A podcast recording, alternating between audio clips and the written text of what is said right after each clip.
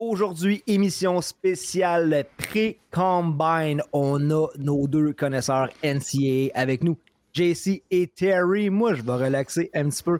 Écoutez ce que nos experts ont à dire sur le combine qui commence cette semaine. Merci d'écouter trop fort pour la Ligue. Trop fort pour la Ligue.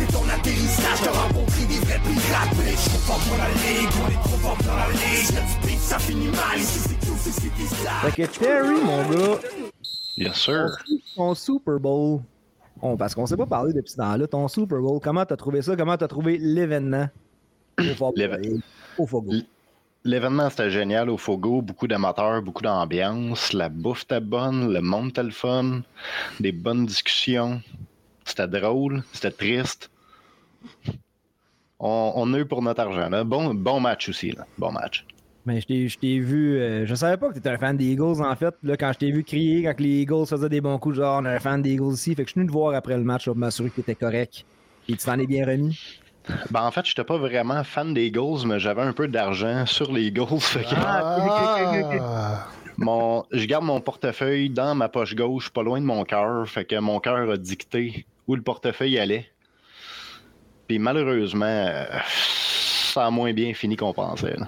Écoute, il y en a un, je sais pas si ça a bien fini ou pas, mais JC s'est promené toute la soirée avec une genre de ceinture de lutte, de fantasy football. Il a gagné le pool des carrés. Écoute, euh, JC qui a passé une, super belle soirée, je pense. Ouais, ouais, ouais, ouais. Ça a été, euh, ça a été belle fun. Une belle soirée. Yes. mais là, la saison is in the books. Puis nous autres, pas de break, hein, parce qu'on a annoncé un peu que bon, saison terminée, mais en fait, nous autres, la saison est comme jamais vraiment terminée parce que dès que la NFL termine, écoute, on, chiffre vers le NCAA. Et moi, je viendrai pas ici pour vous dire que je suis connaisseur de NCAA, que je suis ça un peu, mais j'ai pas le temps de regarder les matchs, je le dis souvent. Fait que je me fie sur Terry et JC. Fait que ce soir, on se prépare pour le combine qui commence jeudi.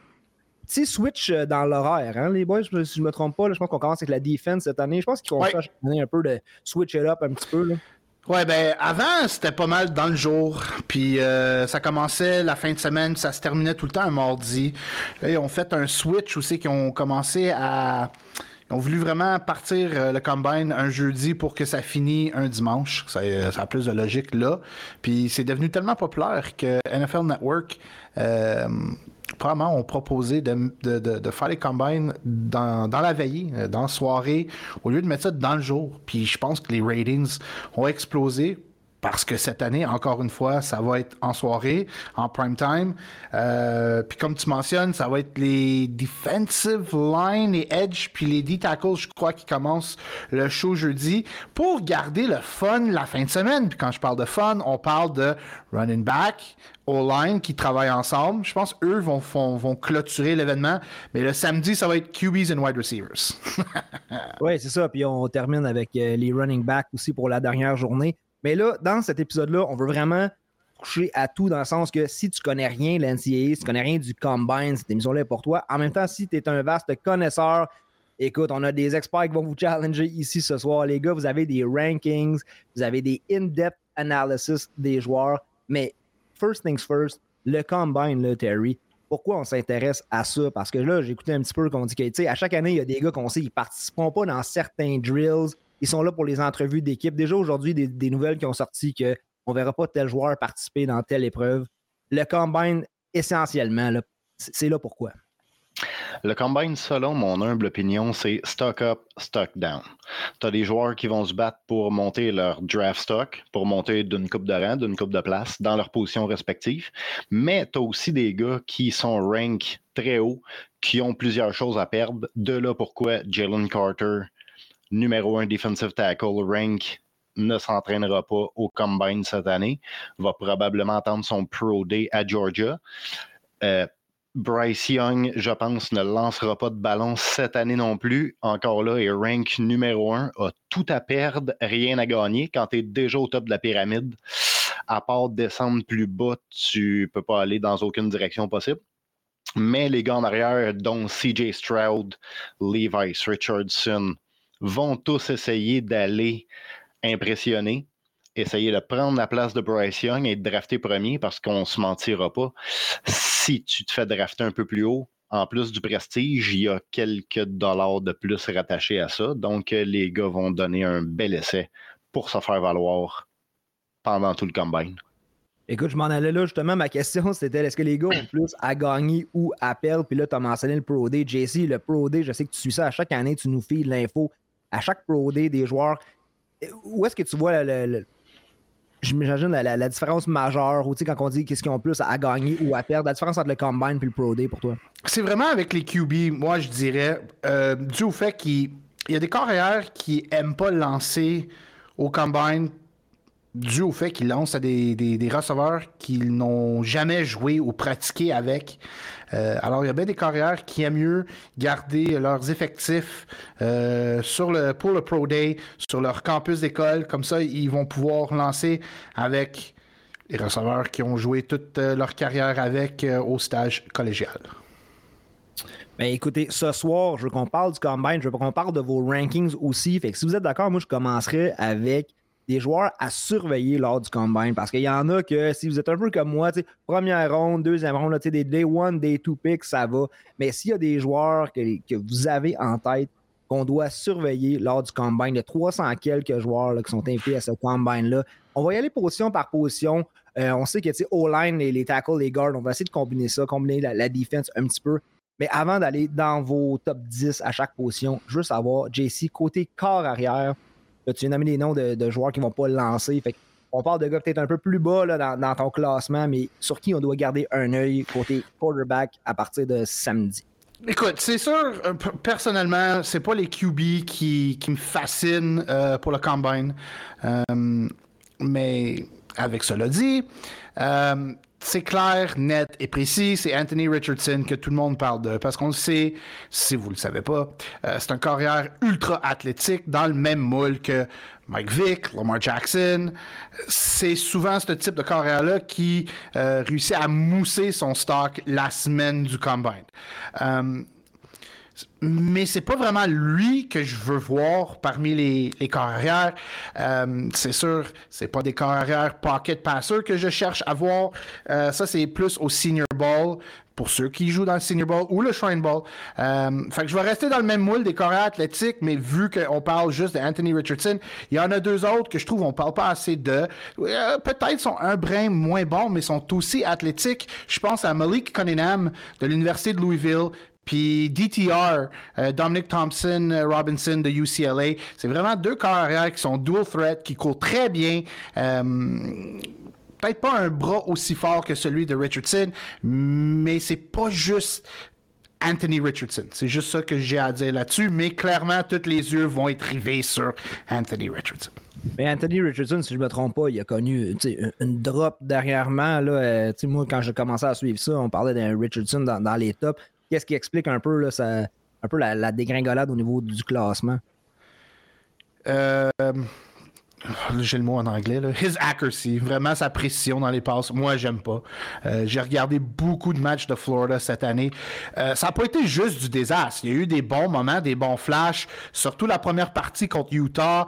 Euh, le monde après cette partie-là était tellement hype, surtout les, les Gator fans pensaient qu'elle allait être une bonne saison. Ça a été une saison très décevante pour les Florida Gators. Puis récemment, j'ai écouté le podcast de Bucky Brooks, puis Daniel Jeremiah de Daniel Jeremiah de NFL Network. Puis ils ont mentionné, c'est DJ qui a mentionné, écoute, je suis en train de regarder du tape sur un des receveurs de Florida, Justin Shorter, big receiver, euh, compact, comme il, il est comme 215-225 livres. Juste pour que une idée. Là. c'est un receveur que je, lui, on va en parler plus tard. J'ai hâte de voir qu'est-ce qu'il va faire euh, cette semaine, ou je devrais dire samedi. Mais bref, euh, DJ a mentionné le nombre de passes que Richardson lui a lancé qui était comme impossible à attraper pour euh, Justin Shorter. Fait que ça démontre à quel point que la précision à Richardson est vraiment affreuse. Euh, personnellement, euh, je trouve que Richardson aurait dû rester une saison de plus. Il est très, il, est très, il, est mûr. ça va prendre une saison, peut-être deux, pour que vraiment il développe ses, ses, ses, ses, habiletés qu'il laque, mais il y a certaines choses que tu peux pas enseigner, puis ça, c'est le côté athlétique, puis ça, il l'a clair, net et précis. Potentiel d'être un prochain Cam Newton? Ben, il est pas aussi gros. On on parle pas de la, même stature euh, physique. Euh, je te dirais qu'il a un meilleur bras que Vic même, je dirais, un meilleur bras que Lamar, Jackson. Mais la précision est juste pas là en ce moment. Puis dans la NFL, écoute, pour donner une idée, Richardson, souvent cette année, il a eu des matchs de 11 en 27, 14 en 31 ou même 14 en 34. Euh, puis parmi les 11-14 passes complétées, oui, il y en a deux, trois qui ont été vraiment euh, qui ont été des passes incroyables. Mais le reste des autres, c'était ordinaire, mais il y a eu trop de ratés. Le, pourcentage de, passes réussites n'est pas assez élevé euh, à mes standards. Terry, parle-moi de carrière qu'il faut qu'on surveille pendant le, le combine samedi. Effectivement, je suis d'accord avec JC. Tous les yeux vont être sur Richardson, sauf une paire d'yeux, les miens, qui vont être sur Endon Hooker de l'Université Tennessee.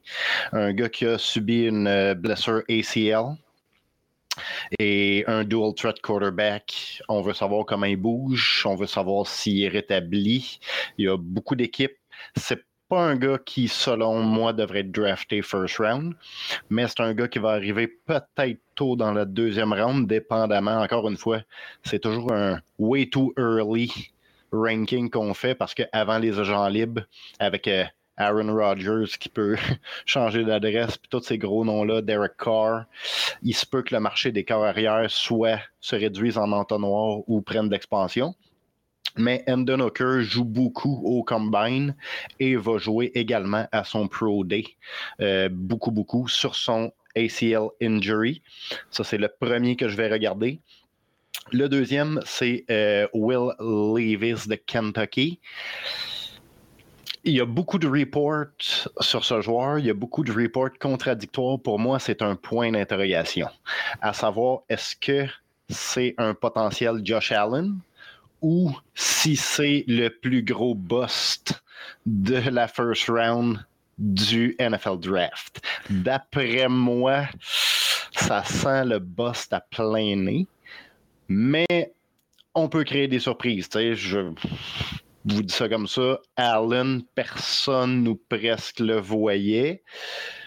Will Levis, est-ce que les gens sont à la recherche d'un nouveau Josh Allen? Est-ce que toutes les équipes qui recherchent un corps arrière espèrent voir Josh Allen dans lui? Est-ce qu'il va tromper une équipe et se faire drafter vite? Probablement. Mais selon moi, c'est un bust. Et si on peut avoir une chance de l'apercevoir au draft, pour draft au combine, pardon, tant mieux. Mais je dirais que mon premier, c'est Hooker de Tennessee. Il a joué avec une grosse équipe cette année. Au début de l'année, personne de cher de Tennessee ont failli surprendre, ont été rankés premiers en milieu de saison par l'Associated Press. Et on a créé des surprises. Hooker a été, avant de se blesser, un gros morceau de cette équipe-là avant de se faire battre par mes Georgia Bulldogs, bien sûr, pour reprendre la première ça, j'allais dire. Avec Georgia, c'est un mur de briques, vraiment, même s'il y a eu une, une, grosse game contre Alabama, 5 touchdowns, mais il a, rencontré vraiment les Bulldogs de Georgia. Et j'ai JC qui se mord la langue, là, je, le sens. Il veut répliquer, qu'est-ce que tu as dire, mon gars? Ben, c'est juste par rapport à Will Levis. Euh, les comparables de Josh Allen, je trouve ça vraiment drôle. Euh, je comprends absolument rien. Euh, c'est pas les comparables à Terry. J'ai vu ça sur Twitter. Euh, I just, I, don't get it. Euh, ce que je vois en lui, ça, ça vient de Mel Kiper. c'est vrai, je le vois un peu. Il y a un potentiel Matt Stafford. Puis Josh McCown, sur son découpage sur YouTube, j'ai écouté son, son 20-30 minutes séminaire sur Will Levis. Il mentionne Jay Cutler. Puis oui, il me fait tellement penser à Jay Cutler parce que ce gars-là a peut-être le meilleur bras parmi toutes les carrières dans la QV de cette année. All right, ben boys, let's move on to running backs right away parce que moi, écoute, moi je suis euh, bandé ben raide sur Bijan Robinson juste parce que j'ai le 101 et, et euh, euh, Terry qui est son euh, de Texas. Euh, j'ai Bijan 101, c'est sûr que je rate ça, mais Plusieurs, autres running back, on dit que la classe de running back est quand même profonde. On sait que euh, JC, cette semaine, j'ai mis la liste des running backs qui avaient été choisis. Ça a été juste en choisir 10. ouais, c'est vrai que c'est tough. Mais là, la question, c'est le over-under, mettons 0.5 l'année passée pour les running backs choisis en première ronde. Là, on peut spéculer un peu sur où est-ce que Bijan va aller. Euh, J'ai hâte de voir aussi au combine, je ne sais pas s'il va participer dans Oui, tout. oui, tout, tout. Ça a été annoncé aujourd'hui. Tout, il va partir de voir. Yes. J'ai hâte de voir ça. que, en fait, moi, là, ce que j'aime beaucoup du combine aussi souvent, c'est euh, quand il mesure et qu'il pèse les gars. Parce qu'on a, on a comme vraiment les, les bonnes mesures. Sais, mettons Bryce Young, on va savoir vraiment là, combien il mesure. Combien 5 pieds 9, je te le dis tout de suite. ouais, il est à 5 et 10. J'ai hâte de voir ce qu'il va dire. Mais on parle de running back, puis à part Bijan, il y a Jameer Gibbs, euh, Devin A-Chain, et puis je vais vous entendre aussi tantôt sur euh, Zach Charbonnet parce qu'on a beaucoup de monde qui aime ce gars-là. Moi, je l'ai quand même haut dans les rankings. Euh, JC, je pense un peu plus bas, mais on reste dans le combine. JC, côté running back, qui est-ce que tu veux voir? ça va être dimanche, ça. Oui, OK. Ben, euh, c'est clair dans le 40-yard dash, Devon A-Chain. Devon A-Chain.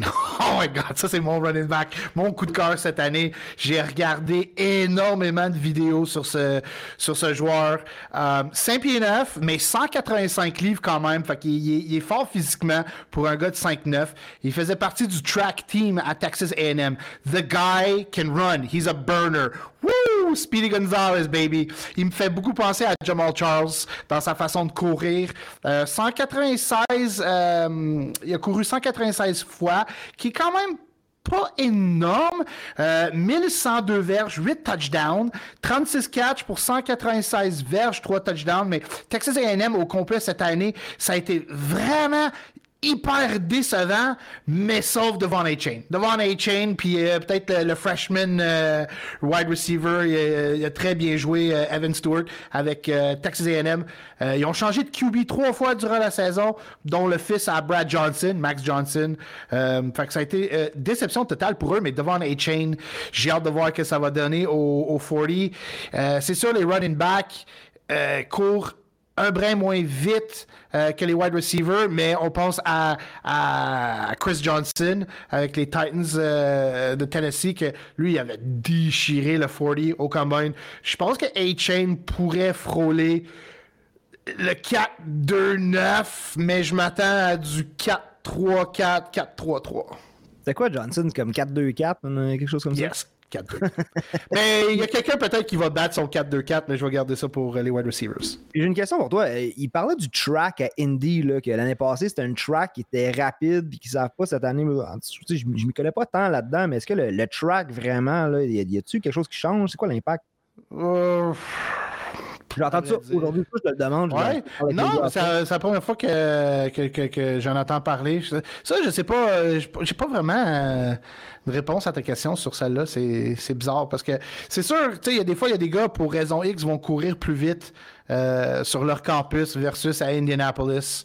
Euh, je ne pourrais pas t'expliquer la raison pour, mais que le, track va être plus slow que l'année passée, euh, ça se fait à la même place à Indy, ça, j'ai aucune réponse là-dessus. Mais aussi, je vais voir s'il n'y a pas d'autres running back que j'avais listé. Le three cone drill, ça c'est vraiment une épreuve qui va démontrer, je pense, l'agilité, le changement de direction des running backs. Puis ça c'est vraiment le drill, c'est que euh, euh, Sean Tucker de Syracuse, puis Sean Tucker aussi dans le 40, il va être excellent. Euh, Jamar Gibbs, Deuce Vaughn, si vous ne savez pas, Deuce Vaughn, c'est Darren Sproles 2.2.0. même école en plus à Kansas State qui est vraiment ultra bizarre. Puis Ty J. Spears de Tulane. Oh, this guy, c'est ça frôle un peu Jarek McKinnon, le style, je parle de euh, la corpulence de son corps, il est vraiment pas gros. Mais wow, vous allez capoter ce joueur-là. Puis euh, gardez un œil, mon super sleeper, c'est Keaton Mitchell de ECU. Lui, j'ai hâte de voir ce que ça va donner. Jerry, t'en as-tu laissé un peu ou. Euh? ouais, un petit peu, un petit peu. Effectivement, comme tu disais, Zach Charbonnet, je suis en amour avec ce joueur-là. On, dirait, on dirait une shed qui court à travers une ligne. C'est incroyable c'est une puissance de la nature. Puis en plus, il cote, là. C'est pas, euh, pas une grosse machine qui, qui déboule une pente, là. C'est un joueur qui est quand même athlétique. C'est 6 et 1, 220, là. Il a peut-être un petit peu de misère à starter, mais un coup qui est en marche, c'est un pan de mur. Je trouve, oui, il manque, il manque un petit peu de second extra gear. C'est pas le genre de gars joué qui pète des, des courses de 50-70 verges. Mais ce que tu dis, c'est absolument vrai. Le gars, c'est pour moi un old school running back. Ah ouais, écoute, un 10 à la fois, va aller chercher le first down, va aller chercher un long gain en premier down, va toujours aller chercher un long gain. C'est pas un gars qui va t'amener à 2 et 8, c'est un gars qui va toujours t'amener à 2 et 7, 2 et 6, 2 et 5. Fait que ça te laisse un peu de marge de manœuvre pour une offensive. Un joueur comme ça, c'est peut-être le plus puissant running back à mon évaluation du draft en termes de puissance pure et brute. Mais le gars que je veux regarder absolument c'est Kendry Miller de TCU, le pauvre oublié derrière Max Duggan et Quentin Johnson, le receiver qui est rank très high. Ce gars-là est vraiment oublié, mais je le trouve très bon. C'est un dual threat. Le gars est capable de pogner des passes dans le backfield. Le seul problème qu'on lui voit un peu, la majorité des gens ont beaucoup peur de sa vitesse. Et c'est là que je pense qu'il peut aller prendre du capital. S'il y a un bon 40, parce que son 40 est, très, très faible. La date, je pense c'est 4, 5, 8. Fait que son 40 est faible. C'est peut-être la chose qui manque. Mais en allant chercher un bon 40, ce gars-là peut passer un petit peu en avant de plusieurs autres running backs. Je pense pas que c'est un potentiel first round. Oh, je pense que c'est un late second, début 3, parce que, veux, veux pas aussi, on parlait, tu sais, tu parlais le under, over, 5 running back. La demande est pas exceptionnelle pour des running backs dans la NFL présentement. Ah, Il y a beaucoup d'équipes qui ont des besoins autres puis qui ont déjà des running backs. quand tu regardes des gars comme euh, Rashad Penny qui tombe, puis tu Walker qui arrive juste en arrière, puis qui est passablement meilleur des vraies équipes qui cherchent un running back désespérément. Il n'y en a pas beaucoup. Et il y a certaines de ces équipes-là qui ont des besoins ailleurs. Donc, euh, running back, honnêtement, en première ronde, je vois Bijan Robinson, puis peut-être Gibbs, si quelqu'un veut aller lancer la ligne à l'eau. Vu que c'est peut-être plus dual threat que Robinson, malgré que j'adore Robinson, mais Gibbs peut tout faire sur un terrain. il me fait penser. Euh, incroyable. Ah, Gibbs, il me fait penser à Bobby Miles dans le film Friday Night Lights. Il va à peine, c'est à peine s'il ne va pas demander au coach Je peux botter le ballon ce coup-ci, euh, coach Alors, j'adore Gibbs. Gibbs Robinson, c'est des sure shots. Pratiquement pas besoin de les regarder au combine. Ces gars-là vont là pour s'amuser, pour se prouver peut-être entre eux, mais aussi ces gars-là sont peut-être pas en compétition avec d'autres running backs, mais vont peut-être vouloir shine pour l'équipe qui a besoin d'un running back, mais qui a des besoins ailleurs aussi finissent par se dire je peux pas passer sur Bijan Robinson. J'ai besoin d'un offensive tackle, mais Bijan a tellement été bon combine, tellement été bon pro D, que je peux pas me passer de ce gars-là. Je le vois dans ma soupe, boom, je le draft 20, 15 à un bon rang. Ce gars-là, ça peut être payant pour lui, mais c'est ça, il n'est pas vraiment en compétition avec les autres running backs. Bijan Robinson est numéro un sur certains coulés dans le béton une différence, pareil, on parle que Robinson va être un choix de première ronde, mais il y a une différence pour lui s'il est repêché 27e versus s'il rentre dans le top 10. Il va se faire plus d'argent s'il est repêché dans le top 10. Fait qu'il y a beaucoup à jouer au combine Bijan Robinson. Puis lui, il va être. J'en ai pas parlé, mais ça va être le running back que tous fans qui écoutent le combine vont être le plus excités à regarder aller. Puis j'ai oublié de mentionner son backup. Roshan Johnson incroyable. C'est juste qu'il n'a pas pu jouer dû au fait qu'il était enterré derrière Bijan Robinson. Roshan Johnson était parmi les 10-11 meilleurs running backs euh, de l'année qui est sorti de son high school. Un an plus vieux que Robinson. À sa première année à, Texas, a super bien fait. Puis là, ben, Bijan est arrivé puis il a comme volé la job. Mais Roshan is big, lean, muscular. I like Roshan Johnson. Ça, c'est, puis il, avait, il connaissait une bonne semaine au senior ball, puis il s'est blessé à la main euh, dans les pratiques, puis il a dû arrêter, abdiquer. C'était triste à voir parce qu'il se dirigeait euh, après deux, deux journées de pratique. Il, y avait vraiment un buzz sur, sur Johnson. Ce sera pas long, les gars. Je prends des notes de tout là, pour me préparer pour ma fin de semaine. Mais, euh, ce qui est triste aussi, vite, vite. Ah, non, je vais aller chercher euh, Bijan avec euh, le numéro 10. Yes, moi, moi je, je, déteste faire des mocks, surtout quand on n'a pas fait les free, on n'a pas vu les, les agents libres. mais je vais être honnête, j'en fais pour le fun, puis je le fais pas juste avec mon équipe préférée, j'essaie de faire un mock avec tous les clubs, puis à chaque fois que j'arrive Philadelphie 10, je prends Bijan Robinson. Ouais, parce que c'est un bon point de parler d'agent libre aussi, parce que il y a des grosses rumeurs. Est-ce que Mixon va rester? Est-ce que Cook va rester? Miles Sanders, qui est un gars disponible, que faut vraiment attendre à savoir. Puis comme vous dites, de plus en plus, on a mis la liste des running backs euh, qui avaient gagné le Super Bowl dernièrement. Puis c'est pas des running backs élites. C'est souvent des comités, c'est des, des, petits gars qui vont, veulent aller chercher des contrats par la suite, mais la position au, niveau du repêchage, c'est en train de changer. Fait que je suis vraiment curieux de voir. Mais messieurs, on passe au wide receiver parce que là, j'ai des questions. Qui est-ce qu'on surveille euh, au combine euh, samedi côté des wide receivers? Si tu veux nous starter ça, Terry. Moi, je. oh boy. Wide receiver. J'ai mon duel, mon duel de choc. J'ai hâte de voir le 40 Jordan Addison contre Jalen Hyatt de Tennessee. Jalen Hyatt a couru un 4-2-8 et peut-être évalué comme le, le, wide receiver un des plus rapides disponibles pour le draft. Jordan Addison a tout à gagner. Personnellement, j'aime mieux Hyatt. La raison est simple. Comme receveur, j'aime mieux Jalen Hyatt que Jordan oh Addison. OK, j'ai hâte d'entendre ça. La raison est USC et la raison est mon joueur de l'année prochaine, Caleb Williams. Jordan Addison joue à USC dans peut-être la division, la, bah, à part, mettons, euh, Mac et euh, puis euh, les divisions bizarres, une des pires divisions dans le football. Jalen Hyatt a affronté la défense d'Alabama, la défense de Clemson, la défense de Georgia, a affronté les meilleures défenses, a réussi à burn celle d'Alabama, burn celle de Clemson, pas celle de Georgia.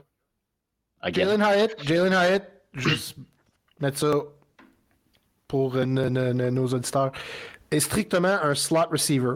Il est six pieds, mais il joue juste le slot. En tout cas, à Tennessee, il jouait juste le slot. Jalen Hyatt court juste un tracé. Ce qu'on reprochait à DK Metcalf quand il est sorti de Ole Miss, qui courait juste un tracé, mais Jalen Hyatt, c'est vraiment ça. Il court juste un tracé, le go route. Ça a fonctionné, mais dans NFL, ça peut pas fonctionner tout le temps. Euh, moi, je l'ai huitième euh, dans mon top 10 en ce moment, puis même j'aime mieux Cedric Tillman, l'autre receveur de Tennessee versus Jalen Hyatt. Mais si tu cherches un gars qui va étirer le terrain, puis tu veux le mettre dans le slot, Jalen Hyatt, is your man. Jordan Addison, pour moi, c'est le receveur le plus complet avec le plancher le plus élevé parmi tous les receveurs cette année. Euh, non pas l'année passée, il y a deux ans, il jouait à Pitt. Puis c'était Kenny Pickett, son QB. Euh, cette année, il y a eu moins de targets parce qu'il y avait de meilleurs receveurs à partager le ballon avec. Le meilleur receveur pour courir les tracés, selon moi, c'est Jordan Addison dans la QV de cette année. Euh, son 40 ne sera pas aussi rapide que Jalen Hyatt. Ça, c'est clair. Euh, Jordan Allison a beaucoup à perdre euh, avec son 40. Il doit courir au moins minimum un 4-4-4. Oui, effectivement. Mais Jalen Hyatt va build sur ce que Tyreek Hill est en train de faire NFL. Tyreek Hill, tout le monde disait qu'il n'y arriverait pas à Miami que ah, là, cette fois-là, il n'y aura pas Pat Mahomes, la vitesse ne peut pas ah, être son seul atout, mais il a quand même burn la ligue. Pas le même type de receveur. Pas le même type de receveur. Mais je veux dire, pour moi, Jalen Hyatt, puis je suis totalement d'accord avec les comparables de tous les podcasts que j'ai entendus, c'est Will Fuller. Si ça vous donne une idée. Will Fuller est ce qu'il aurait pu. Mais Will Fuller s'est fait lancer des ballons par probablement le vendeur de popcorn de la cinquième rangée à à Texans. Fait que Will Fuller est toujours ce qu'il aurait pu être. D'après moi, Jalen Hyatt, dépendamment de l'équipe où il va être drafté, c'est sûr que ça prend le cœur arrière pour le feeder. C'est un gars rapide. C'est un gars grand, mais pas pesant. Fait que ça prend le type d'offense. Ouais, ben moins pesant. si tu regardes un gars comme Quentin Johnson à 6'4, 2'15, ça c'est mon number one. Oui, Quentin je pense Johnson. 6-4, mais en tout cas, bref, d'après moi, il va être plus 6-2,5, mais j'ai hâte de voir que, que, ça, ça va donner cette semaine. il, est rank à 6-4, tu vois ça? Ouais, ça, ça c'est une affaire. Tu le vois souvent sur les sites de, de l'école, puis ils boostent tout le temps leurs joueurs de 2-3 pouces, ça en est ridicule. Ouais, mais c'est TCU, hein? Ils ont demandé au bon Dieu de le faire allonger de deux pouces et demi. Fait que les écoles chrétiennes comme ça, ils peuvent faire allonger leurs joueurs avec un miracle, les faire grossir. Il n'y a aucun problème pour eux autres. Sky's the limit. les gars, vous me parlez de Hyatt. Hyatt, je vais vous entendre parce que moi, j'ai de la misère à classer un peu euh, Cedric Tillman, qui est son, son coéquipier, en fait. Fait que Tillman, est-ce qu'il y a quelque chose que vous surveillez euh, samedi pour lui? Euh, moi, perso, Tillman, ça va être plus le vert, le, saut vertical, puis le broad jump. Euh, je veux voir s'il est explosif. Son 40, il n'est pas wow. On parle d'un 4-5-1, mais Keenan Allen n'a jamais été un receveur ultra rapide. Euh, euh, mais Tillman, c'est un receveur qui peut jouer dans le X position, il peut jouer dans le slot, puis il peut jouer, il peut jouer le X, l'Y, le Z. Tu peux le mettre n'importe où, un peu comme Keenan Allen. 6 euh, pieds 2 et 2 pouces plus grand que Hyatt, plus fort physiquement. Euh, Tillman, en ce moment, dans les mock drafts, on parle de fin deuxième, plus probablement troisième ronde, qui est un vol, selon moi. cette année, on regarde ses statistiques, puis on est comme, ah oh, ouais, mais c'est décevant. Oui, parce qu'il a raté la moitié de la saison due à une blessure. Euh, retourne puis regarde son tape de 2021, c'était lui la star des receveurs à Tennessee. Fait pour moi, Cedric Tillman, c'est, si une équipe le repêche en troisième ronde, that's a value pick. vraiment le massive, massive value pick. C'est bon aussi pour. Euh, tu sais, j'aime ça qu'on, nomme des noms aussi parce que pour ceux qui sont dans des Dynasty Leagues, qui vont avoir des rookie drafts à faire aussi, il faut connaître les gars qui vont sortir plus tard. Faut, tu sais, ça, c'est,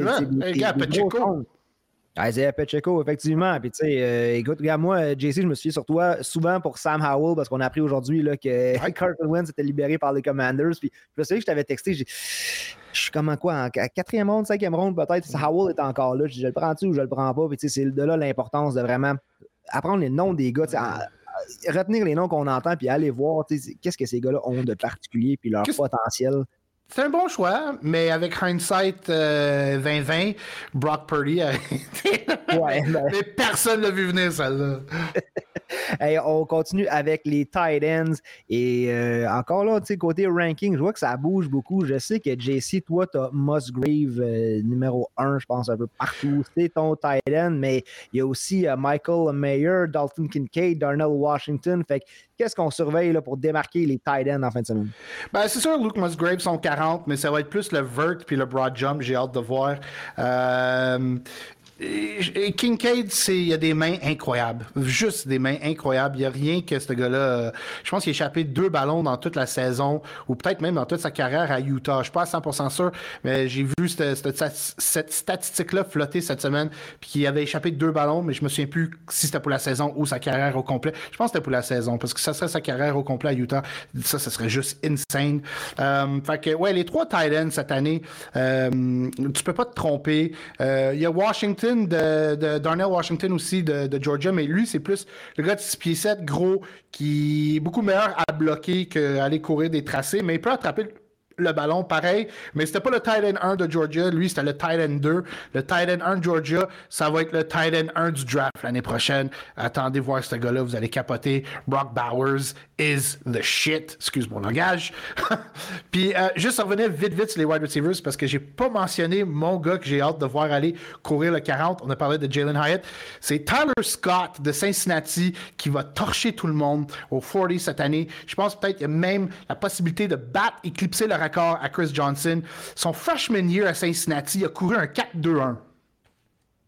Lui aussi, c'est la même affaire que Jalen Hyatt. C'est un slot receiver, 5 pieds 11, 185 livres, 54 catch, 900 verges, 9 touchdowns. Puis ça, c'était sans Desmond Ritter cette année. Cincinnati qui ont pris une drop, puis les numéros sont là pareil. Tyler Scott va épater du monde cette semaine à Indianapolis. J'ai hâte de voir lui, j'ai hâte de voir Scott courir le 40. Mais quand je pense à ça, les wide receivers, puis le 40, le 40, je sais qu'il y a aussi, on peut le splitter, là, il, y a, beaucoup d'équipes qui regardent le premier diverge, on, split le 40. un John Ross aussi, là, qui a couru un 4.2 quelque chose aussi, ça me fait penser à lui.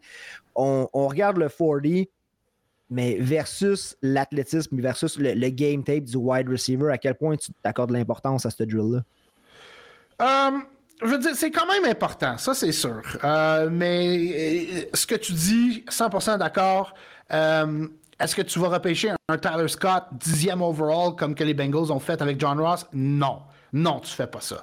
Tyler Scott, tu vas être capable de le ramasser en quatrième, possiblement peut-être en cinquième, mais si il kill le combine, peut-être qu'il y a une équipe qui va le prendre en troisième ronde. Puis c'est un gars que tu mets dans le slot, c'est pas ton option numéro un. Euh, c'est quand même une épreuve très importante pour les wide receivers et les corners. Euh, puis je te dirais même les, les, les, linebackers qui ne sont pas des off-ball linebackers, mais plus des, des, des linebackers qui, qui pass rush, qui sont sur l'edge comme Micah Parsons. Parsons peut faire les deux, là, mais euh, je pense à lui parce que j'ai en tête Drew Sanders cette année que lui pourrait bien faire dans, le 40. Fait Il y a certains joueurs que c'est beaucoup plus important que, d'autres joueurs. Ça, c'est clair. Mais tu sais, ça, c'est aux équipes de, déjà prendre notion de, OK, lui, ça va être important qu'il court un 40 versus un autre joueur, puis tu dis, ah, lui, c'est pas grave, on sait déjà qu'est-ce qu'on sait de lui, puis le 40, ça change absolument rien sur, sur, son rapport. On revient au Titan, Terry, je voulais t'entendre sur les, les Titans que tu surveilles, toi, en fait de semaine. Titan, mes yeux vont être sur Tucker Craft. Euh, un, un, genre de Dalton Schultz, si tu veux un petit comparable. Ce gars-là, il, il finira pas avec 150 verges, 7 catch, mais c'est un red zone machine. Pour la zone des buts, c'est incroyable, mais il serait pas capable de bloquer une grosse Gaspésienne sur Tinder. C'est. si tu veux courir avec le ballon puis as ce gars-là sur le terrain, t'es probablement mieux de, de l'envoyer s'asseoir dans le end zone, puis juste attends-nous là, on va run le ball. Quand ça va être nous qui est dans le red zone, tu reviendras. Il est exécrable. Mais, encore une fois, est-ce que son bench press, est-ce que son three drill, ses mouvements latéraux vont montrer qu'il est capable de pick up un linebacker blitz? Je l'espère pour lui. Un gars que son stock peut monter beaucoup. Sinon, à number one, moi j'ai Michael Meyer euh, de Notre Dame. Euh, ce gars-là est capable de tout faire. La seule petite hic, un petit peu moins rapide peut-être. Lui aussi peut gagner beaucoup avec euh, son temps 40, Meyer de Notre-Dame. Un gros bonhomme quand même, 6'4, 265. Une bonne présence red zone aussi. Un petit peu plus complet que Kraft. Et pour revenir à Darnell Washington, effectivement, Darnell Washington, moi je suis un fan de Georgia. Il a pratiquement pas joué sur des pass situations. Il est en l'air de Brock Bowers. Brock Bowers, c'est all-world tight end. C'est s'il y a un, un héritier à Travis Kelsey, regardez Brock Bowers de Georgia, va être éligible l'année prochaine. Euh, pas cette année, mais Darnell Washington, le sample est très mince.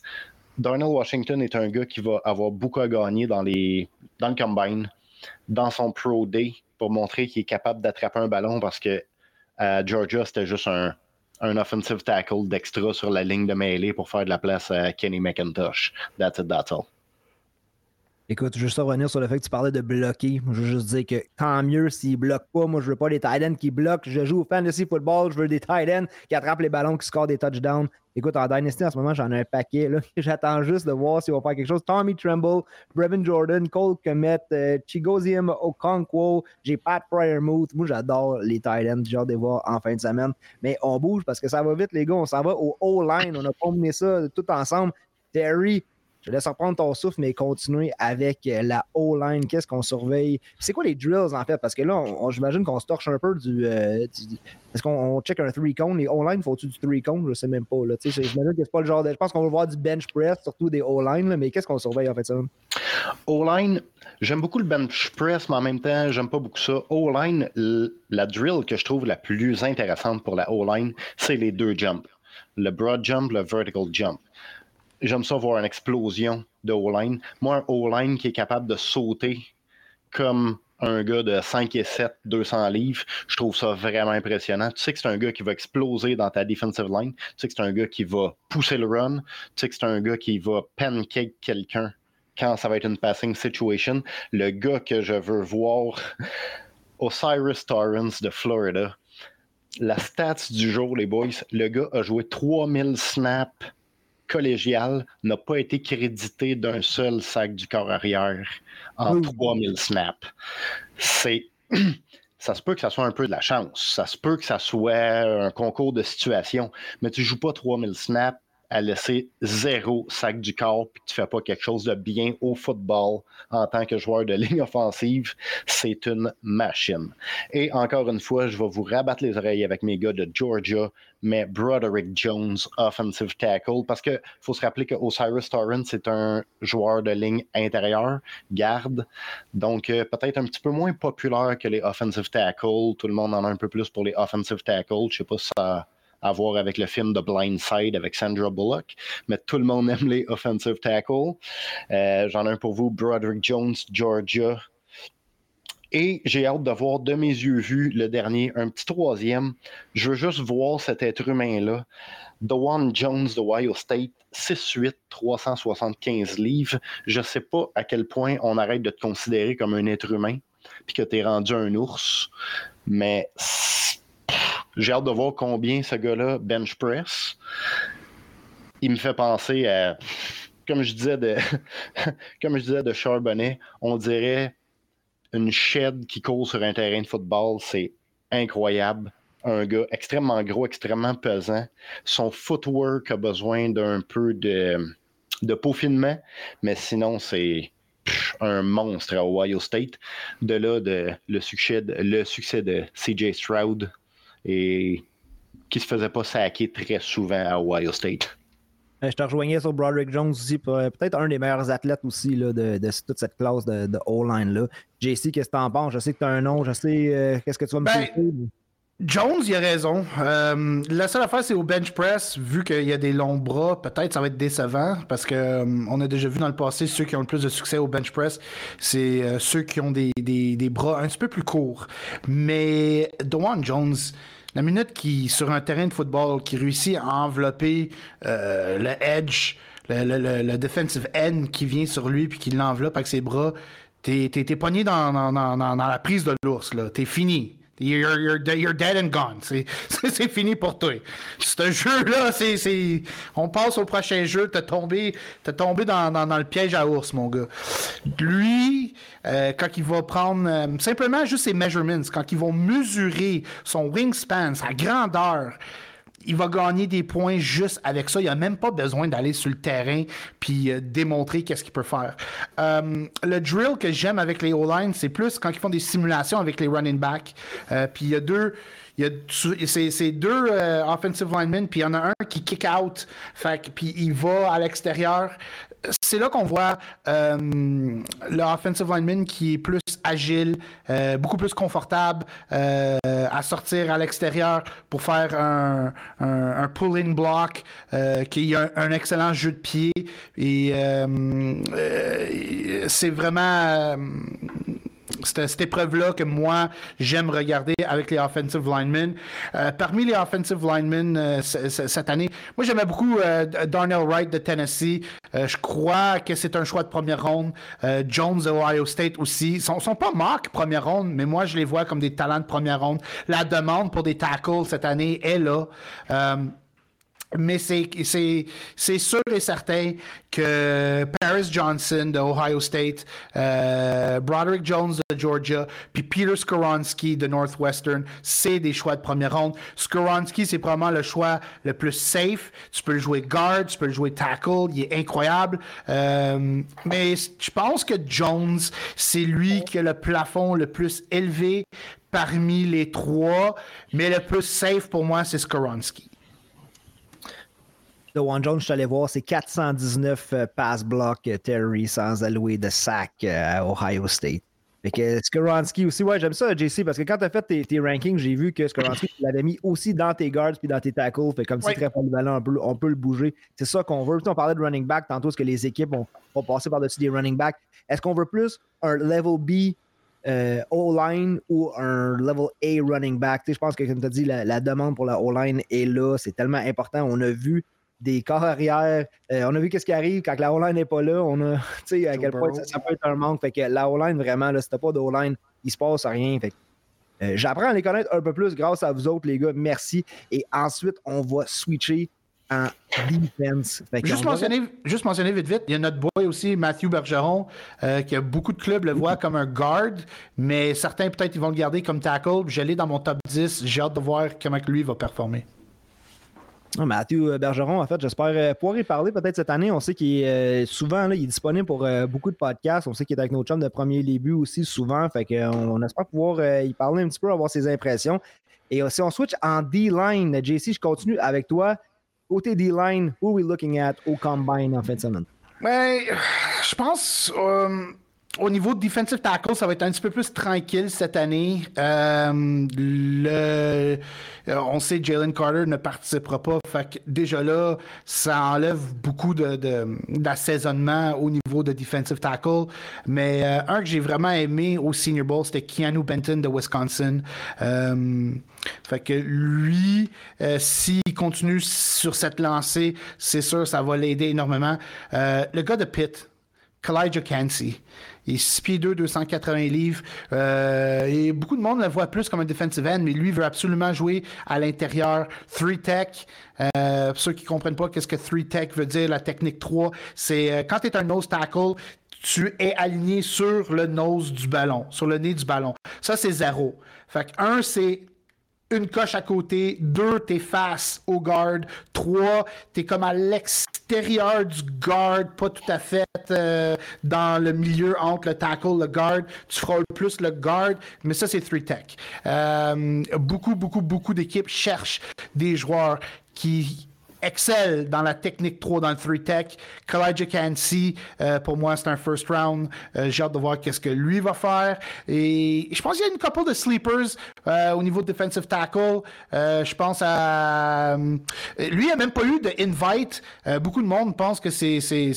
Il aurait dû avoir un invite le, defensive tackle de, de Bowling Green. il fallait que je parle d'un gars qui vient du MAC. Euh, il n'y a pas eu de invite. Euh, beaucoup de monde qui crie euh, injustice. puis je vais te dire, gars, je l'avoue, c'est pas moi qui ai regardé le plus de Bowling Green cette année, mais de ce que j'ai lu sur lui, euh, c'est Carl Brooks. il fallait que j'aille vérifier vite vite son nom. Parce que je me mélange entre Carl Brooks et Tyler Lacey de Oklahoma State. Tyler Lacey, c'en est un autre qui. Ça, c'est des sleepers. Là. On parle de, de choix de cinquième ronde. Ça, ça pourrait être des vols au draft, ça. Pas de Jordan Davis cette année euh, au combine? Euh, non, pas, euh, pas au niveau de defensive tackle. Tellement impressionné. c'était ouais, intense ce qu'il avait fait l'année passée. Le, le il, a couru, il a couru un 40 plus vite que Mahomes. Incroyable. Terry, au niveau O-line, après ça, il faut accélérer un petit peu parce que je veux entendre vos top 10. Puis on a aussi une question qui nous a été posée. Fait qu'il rentré ça en 60 minutes. C'est tellement. Ok, parfait. On va y aller rapidement. Defensive line, euh, vu que Jalen Carter sera pas, euh, notre pratiquera pas. Ça va être mon épreuve préférée pour Jalen Carter. Ça va être les entrevues avec les équipes. Jalen Carter a une réputation d'être soft et d'être sloppy. Oh. Euh, ce n'est pas très bon. Puis pour l'avoir vu jouer à Georgia, tu parlais de Jordan Davis, c'est pas Jordan Davis, c'est Jalen Carter, c'est un autre monde différent. Il n'a pas la réputation d'aimer le football plus qu'il faut. Puis, euh, est-ce qu'on a le temps pour une anecdote? Ben oui, ben oui une anecdote sur les entrevues, mon anecdote préférée, Ryan Leaf, Peyton Manning, 98, les deux coudes à coude, les deux, est-ce qu'on prend un Ryan Leaf, Peyton Manning, tout s'est décidé à l'entrevue. Quand ils ont demandé qu'est-ce que tu vas faire si on te choisit premier, Ryan Leaf avait dit je vais aller fêter à Vegas. Peyton Manning avait dit donnez-moi le playbook, je vais commencer à étudier. Ils ont pris Peyton Manning, on connaît la suite. Peyton Manning a plus de MVP que Ryan Leaf a de fans. Donc, Jalen Carter, ça peut être la même chose. J'avais Jalen Carter ranké très haut. J'avais Jalen Carter ranké premier dans mon mock draft. Je l'ai changé pour Anderson d'Alabama à cause qu'il est sloppy. C'est ce que je veux voir au combine malgré on ne verra pas au combine, on va le voir au Pro Day. Mais je pense que derrière les portes closes, les équipes, quand ils vont parler à Jalen Carter, c'est ce qu'ils vont inquire. Est-ce que tu veux vraiment jouer au football? Est-ce qu'on gaspille, surtout Chicago, est-ce qu'on gaspille un first overall sur toi? Ou tu vas être un Ainsworth qui a signé à Washington puis qui a passé plus de temps sur le sol, sur son dos, qu'à frapper du monde comme defensive tackle? JC, est-ce que Carter est sloppy? Euh, au niveau de son jeu, je trouve pas, non. Mais il, y avait un buzz qui disait que c'était pas. Euh, he had non, ça c'est. voyons son nom, Todd McShay de ESPN a mentionné qu'il had character issues. Puis, allez voir ça sur Twitter. Là. Clairement, Jalen Carter, il y, a quelque chose qui est arrivé, puis il a démontré, il a fermé le clapet à Todd McShay. Fait que je pense que ça, c'est. Des fois, il y a des analystes, là, man, c'est drôle qu'est-ce qu'ils disent. Fait qu'il faut, faut pas tout, tout, tout prendre ce qui ce que ces supposément experts-là dit. Vite, vite, je veux rajouter à l'histoire de Peyton Manning aussi durant le, processus d'entrevue. Il a dit au Indianapolis Colts carrément si vous me repêchez pas, à chaque fois que je vais jouer contre vous autres, je vais vous botter le cul. Moi, ce que je veux savoir, c'est est-ce que les coéquipiers de Jalen Carter sont allés à sa fête? Parce qu'on sait que les gars sont pas allés à la fête de Bo Callahan et ça l'a changé le draft day.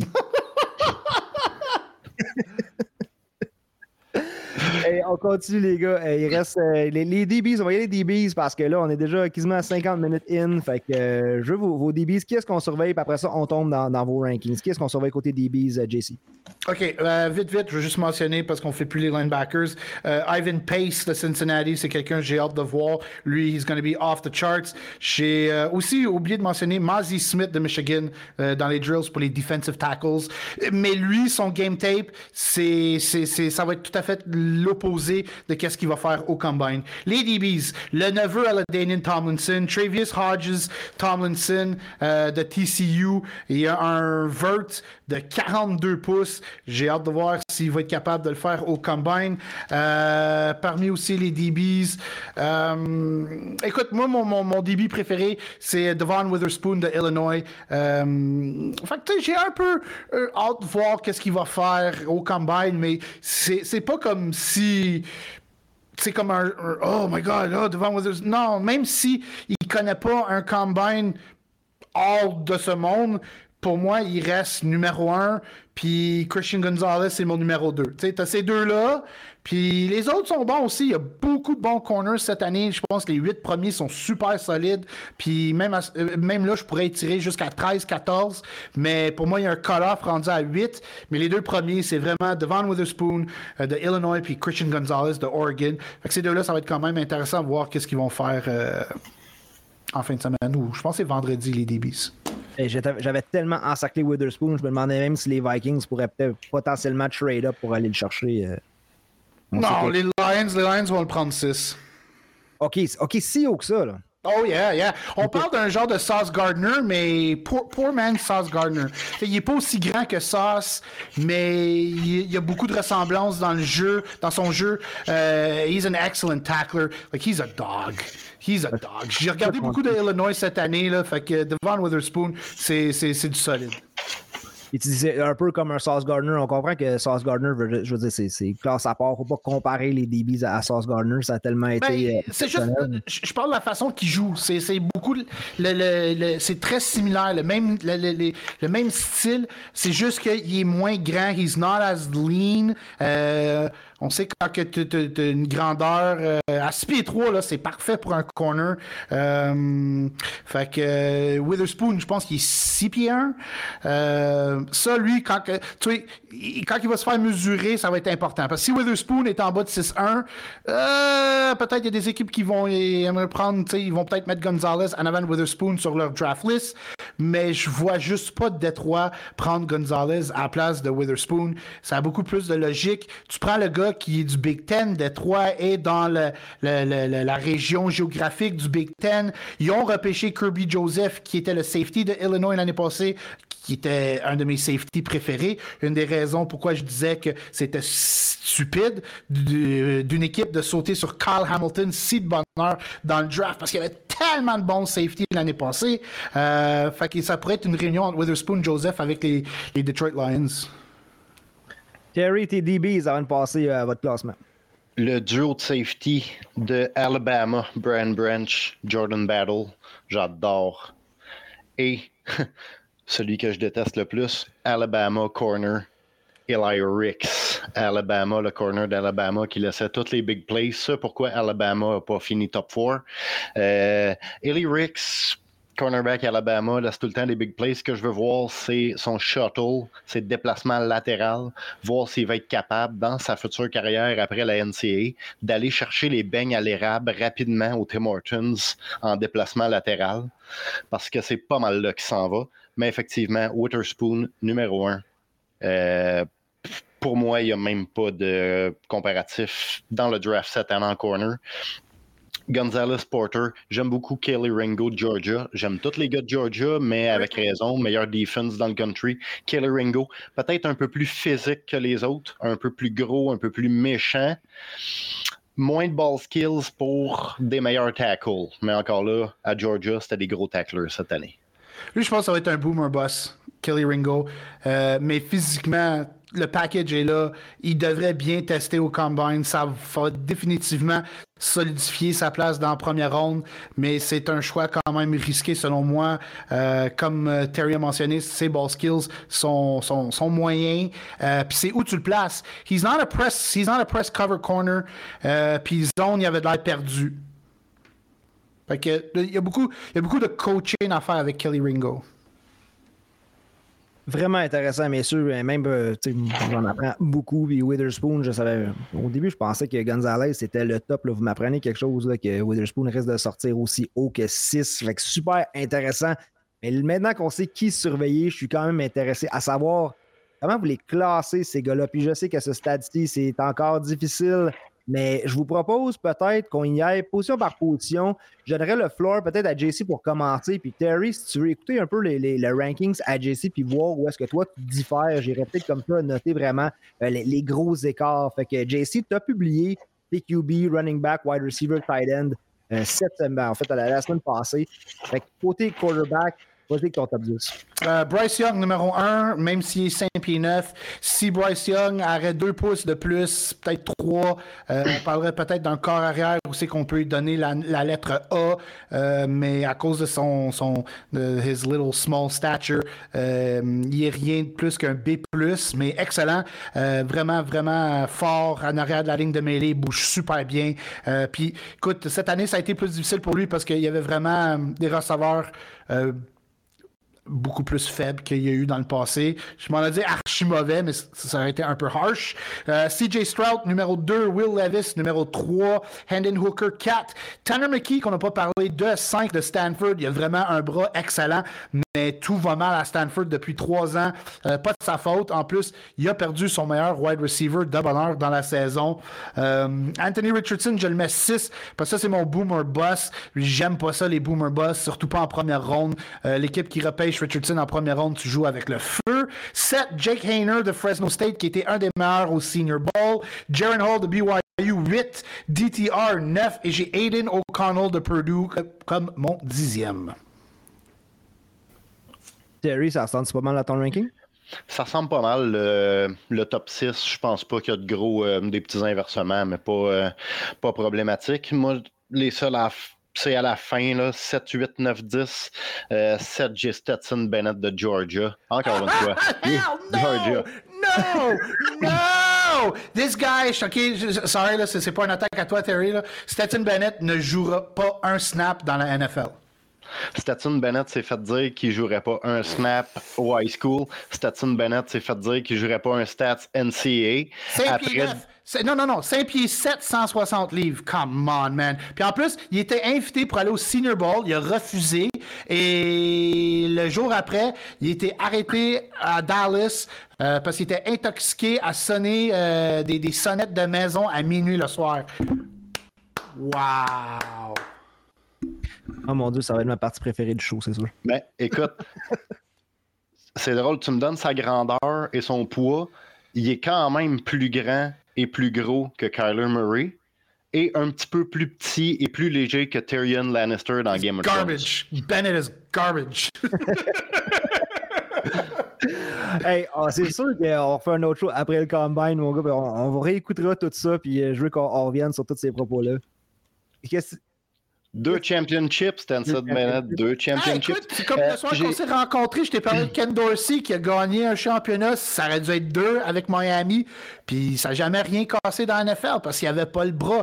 Stetson Bennett était parfait pour l'NCAA. He's not an NFL quarterback. J'ai Max Duggan aussi de TCU. Big Heart. Je le sais peut-être qu'il est un produit de Quentin Johnson. Peut-être que Quentin Johnson aussi est un produit de Max Duggan. Mais moi, je rentre Max Duggan dans mon top 10 euh, vers la fin huitième. C'était lui le starter de TCU avant cette année. Puis avec le nouveau coach, il a dit écoute, c'est plus toi le starter. Il a pris le rôle de backup. Le starter, le nouveau starter s'est blessé. Duggan est redevenu le starter. Il, a, lui, il a du cœur. Il a du cœur au ventre.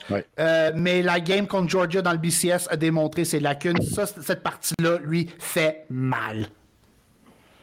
Georgia a démontré les lacunes de beaucoup de carrières. ouais, ouais, mais il veut dire, il n'avait pas le droit de se planter aussi fort qu'il s'est planté dans ce game-là, mais il pourrait devenir un, bon petit backup dans la NFL.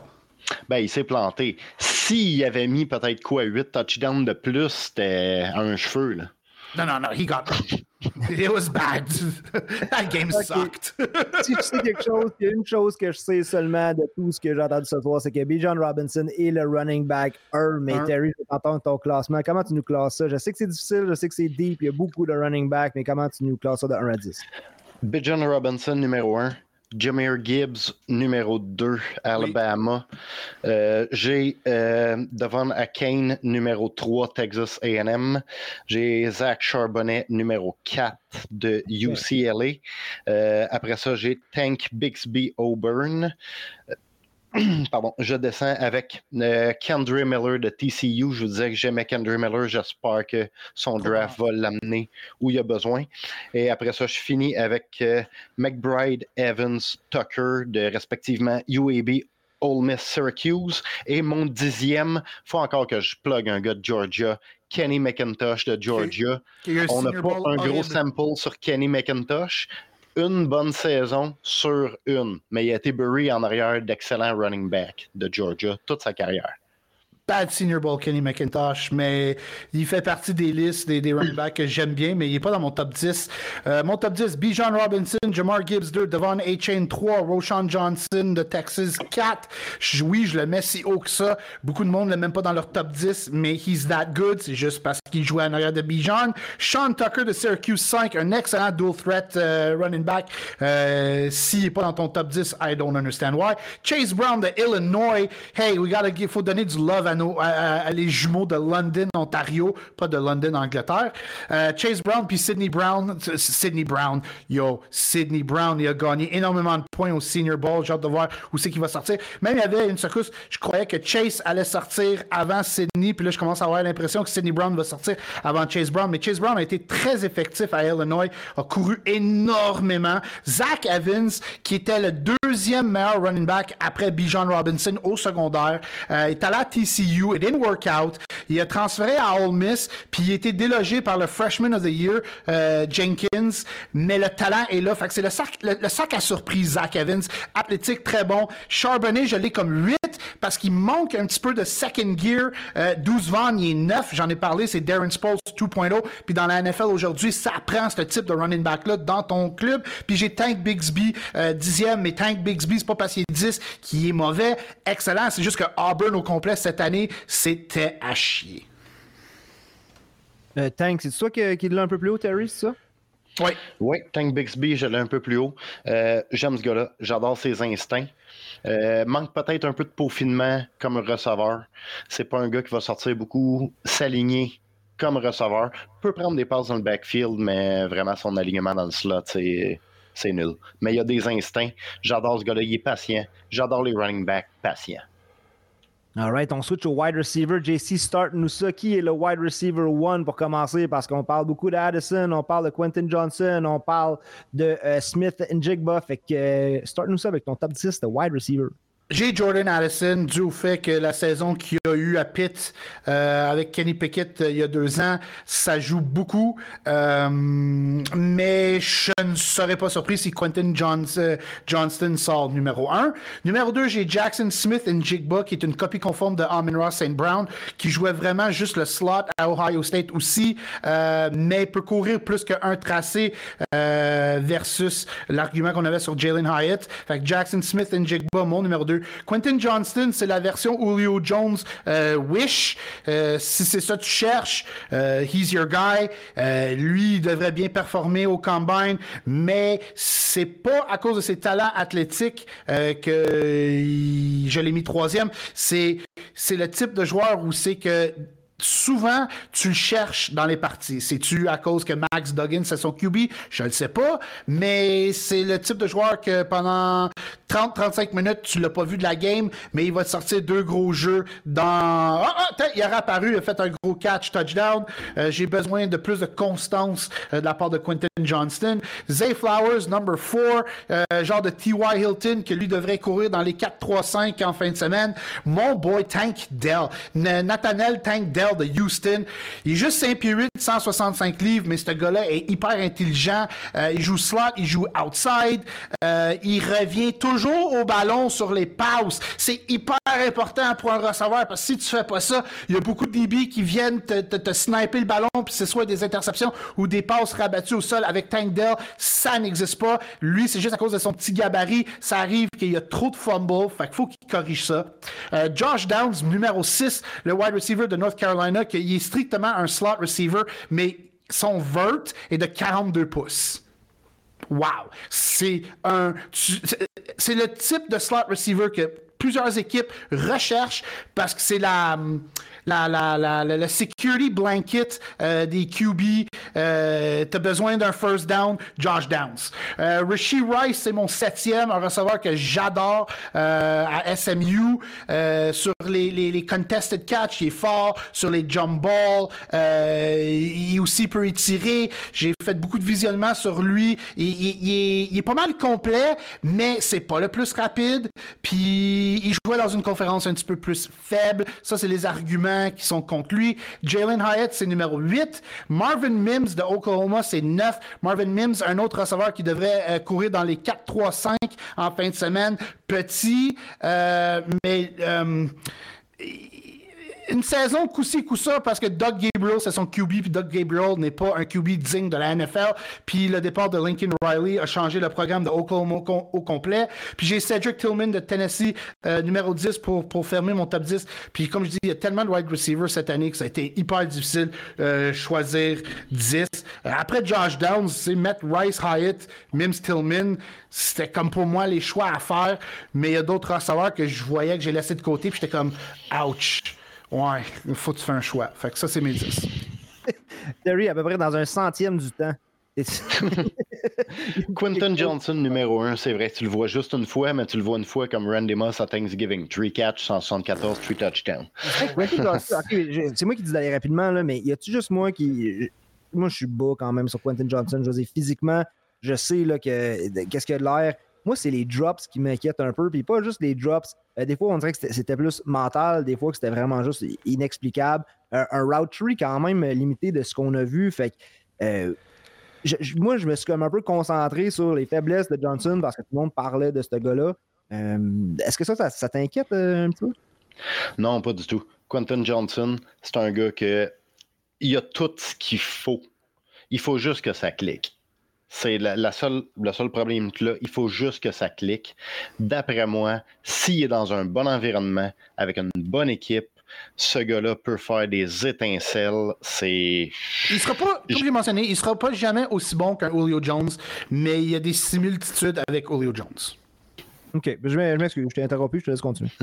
Moi, j'ai Jalen Hyatt deuxième, un 40 de 4,29. Ça me, ça me sidère. Jordan Addison troisième. Euh, après ça, je tombe à euh, Cedric Tillman de Tennessee qui jouait avec Hyatt. J'adore Cedric Tillman. Euh, on descend à Jackson Smith, Smith Nahiba. les blessures sont inquiétantes.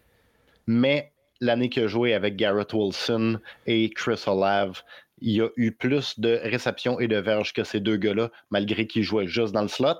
Donc, c'est encourageant. Mais les blessures me font un petit peu peur. Puis, effectivement, après, je suis pas mal avec Josh Downs, Zay Flowers, euh, Marvin Mims. J'adore Marvin Mims. Je suis en amour avec Marvin Mims. Il me fait penser à Steve Smith. Il est un peu agressif, mais agressif du genre Freddy Krueger. C'est wide receiver que j'adore. Il aime ça, le nez dans le trafic. Le contact, qui fait pas peur. Il est tout petit, il est léger. C'est une machine. J'adore Marvin Mims. Euh, je finis avec Rashi Rice. J'aime Rashi Rice, mais j'aime pas Rashi Rice. Rashi Rice court une route. Si on disait que Jalen Hayat courait une route, Rashi Rice, SMU a un jeu. Non, non, non, non. SMU roule un jeu de pause. Southern Methodist, avec leur beau petit cheval, tout le monde part en avant, il donne le ballon, mais par exemple, il va le pogner à diverge, puis il va te le run pour 60, puis marquer le touchdown. Rishi Rice est excellent. Il faut juste qu'il expande un peu son jeu, puis il est moins je le trouve un petit peu moins versatile que les autres. Euh, ah, j'ai Jonathan Mingo qui finit mon top 10. Yes, Jonathan, Jonathan, Mingo, euh, sa, shape avec sa séparation, il me rappelle Debo Samuel, si tu veux un comparable. Puis ce gars-là peut tout faire. Jonathan Mingo, c'est plus grand. si tu lui demandes d'aller faire le Gatorade sur le sideline, Jonathan Mingo va aller faire le Gatorade. Si tu lui demandes de courir une course, si tu lui demandes de courir n'importe quelle route, Jonathan Mingo va le faire. Il peut botter le ballon, jouer linebacker si tu veux, si tu as besoin. Non, pas de problème. J'ai ici qui est old school, qui est en train de nous chercher une stat ou quelque chose dans un, magazine, mon gars. Ça, ça m'impressionne. on te laisse la trouver ou on passe, euh, on passe aux oppositions? Les pages ont l'air être dures à décoller. D'après moi, c'est un magazine de spécialité masculine. Euh. Mingo, Speed 2, 225 livres. C'est pas Debo Samuel. He's way bigger than Debo. But I like Mingo. Mais le mettre dixième, ça, ça prend des balls pour faire ça parce que, écoute, il y a tellement de receveurs cette année. Là, mais euh, j'aime j'aime l'upside avec Mingo. Ça pourrait être un style. L'équipe qui repêche Jonathan Mingo en cinquième, même sixième ronde. J'adore Jonathan Mingo. Value. Nice. OK, on continue euh, rapidement à Titans parce qu'on a parlé un peu tantôt. Puis, euh, je sais pas si. Euh, est-ce que c'était difficile d'aller jusqu'à 10, mettons, quand tu passes le top 5? Est-ce que tu avais une on peut rester à 5 si tu veux. Ben, moi, personnellement, il y a 7 Titans que j'aime. Euh, ouais, Luke Musgrave 1, Michael Meyer 2, Dalton Kincaid 3. Ces trois-là pourraient être tous repêchés en première ronde ou fin de première, début deuxième. Darnell Washington, je vois comme un choix de deuxième ronde. Je l'ai quatrième. Tucker Craft, c'est mon cinquième. Payne Durham de Purdue qui a gagné énormément de points euh, au Senior Bowl, mais quand même, il y a eu une très bonne saison à Purdue. Purdue, cette année, overall, même avec Aiden O'Connell, ça a été vraiment euh, la surprise du Big Ten. Puis Sam Laporta de Iowa, c'est mon septième. Laporta, c'est vraiment le old school tight end. 5 euh, verges, 7 verges, that's it. Il va t'attraper le ballon. Euh, Iowa qui était vraiment, vraiment, mais vraiment à chier cette année. Puis il a quand même fini avec 60 catch, mais le gars est peut-être le meilleur bloqueur de la gang. C'est vraiment. à, l'école de Iowa, Kirk Ferentz euh, ne, ne moule pas des joueurs mous. c'est pas du mou à Iowa, là. tu es d'accord avec ça, Terry? Euh, oui, pas mal d'accord avec toi. J'aborde Meyer premier, Musgrave deuxième, Kincaid troisième, Washington quatrième, Kraft cinquième, mon petit euh, Dalton Schultz en devenir. Euh, la différence, c'est 6 et 7. J'ai la Porta aussi. J'adore la Porta. Comme tu dis, Séverge. Mais mon septième, c'est Billingsley de Texas. Complètement le contraire. Au lieu de 7, c'est un catch, 70, un touchdown, la game est finie. Bonsoir, j'ai fait ce que j'avais à faire, je m'en vais dans la chambre. Lui qui était recruté par Alabama puis qui est transféré à Texas, fait que tu vois, le gars a du talent. Terry qui nous montre encore son Charlotte de Texas. Ah, c'est moins le fun, ça. J'aime mieux quand vous ostinez, mais euh, c'est correct pour, euh, pour où ce qu'on est rendu dans notre soirée. Euh, O-line, D-line. Moi, je veux juste connaître votre top 10, les gars. let's go. Terry, je vais te laisser le O-line. Let's go. Torrance numéro 1, Stronsky numéro 2, Broderick Jones numéro 3, Paris Johnson numéro 4, Dewan Jones numéro 5, John Michael Smith numéro 6, numéro 7, Anton Harrison, Oklahoma, euh, Darnell Wright, Tennessee, Après ça, on tombe à mes deux derniers. Tu peux les inverser, les deux derniers. J'ai Wypler de Ohio State et Steve Avila, un centre de TCU que j'aime beaucoup quand même, Avila. Les deux derniers, une belle profondeur en ligne. Euh, surtout pour les, la ligne intérieure, c'est rare que j'ai autant de lignes intérieures que de offensive tackle dans mon top 10 pour une année. JC, je t'ai vu faire euh, des petites grimaces. Oh non, je wow. Désolé, man. Oh, non, non, non, non, c'est pas parce que tu m'endors. J'écoutais juste manque d'oxygène chez nous en ce moment. euh, ça ressemble-tu pas mal à ça de ton bord? Euh, ben, moi, j'ai séparé les tackles et les guards. Fait que, mais euh, John Michael Schmidt, c'est le numéro, euh, le, centre numéro un du draft. Excellent. Je suis vraiment high sur John Michael Schmidt de Minnesota. Cody Mock de North Dakota State. faut qu'on parle de lui. this guy, this guy. si vous avez pas vu Cody Mock, de qu'est-ce qu'il avait l'air avant qu'il arrive à l'université versus de quoi il a l'air aujourd'hui, vous allez tomber sur le cul. C'est vraiment drôle. puis ouais, Steve Avila, c'est un autre centre qui peut jouer guard de TCU. Euh, j'aime bien euh, Steve Avila aussi.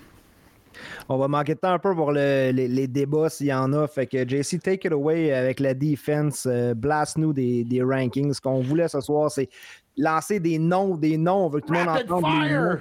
Let's go. Defensive tackle, j'ai Jalen Carter 1, Kalijah Cansey 2, Brian Brzee de Clemson 3. Euh, saison décevante, mais je pense que la mort de sa sœur a joué énormément dans sa tête. Euh, Siaki Ika de Baylor 4, euh, Keanu Benton 5 de Wisconsin, Jervon Dexter de Florida 6. Jervon Dexter a pas un haut plafond, mais un plancher safe. C'est le genre de joueur qui va être excellent contre la course, mais le pass rush n'est pas là. C'est un joueur qu'on peut voir en rotation. Tui, Tui Pulotu de USC 7, Mazi Smith de Michigan 8, Carl Brooks de Bowling, de Green que j'ai mentionné plutôt 9 et Zach Pickens de South Carolina qui a eu une très bonne semaine au Senior Bowl et mon dixième. Dans les Edge, j'ai Will Anderson de Bama 1, Tyree Wilson de Texas Tech 2 qui ne euh, participera pas euh, au combine dû à une blessure. Lucas Van Ness de Iowa 3, Miles Murphy de Clemson 4. Lui, ça pourrait être un petit peu décevant, mais he's an athletic freak. Nolan Smith de Georgia 5, si c'était pas pour sa blessure, Nolan Smith pourrait être plus haut sur cette liste, mais je vois des intangibles avec Nolan Smith. Quand je parle d'intangibles, je parle de leadership. Keon White de Georgia Tech, que je connaissais pas vraiment avant le combine, euh, le combine, avant le Senior Bowl, parce que Georgia Tech, c'est vraiment euh, un programme archi mauvais à regarder, mais lui est, est épaté, sorti du lot. Keon White. Nate Herbig, c'est un linebacker, mais c'est pas un off-ball linebacker, c'est quelqu'un qui va rush le QB. Il joue à la même position que Zach Bond. Zach Bond a été décevant avec les Saints. Je crois que Nate Herbig va être meilleur.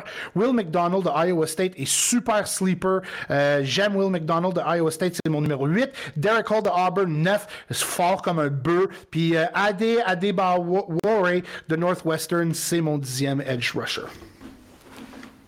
Ouh, je peux toujours compter sur toi quand euh, c'est du rapid fire une chance que sur les podcasts, maintenant, tu peux comme tu peux euh, aller plus vite, mais tu peux aussi ralentir. Fait qu'on va juste le mettre en moins 0.5, moins 1 ou moins 2. Là, puis, euh, Terry, côté defense, dans tes rankings, je sais c'est allé vite, mais euh, il doit y avoir quelque chose là-dedans qui ne fit pas avec les tiens.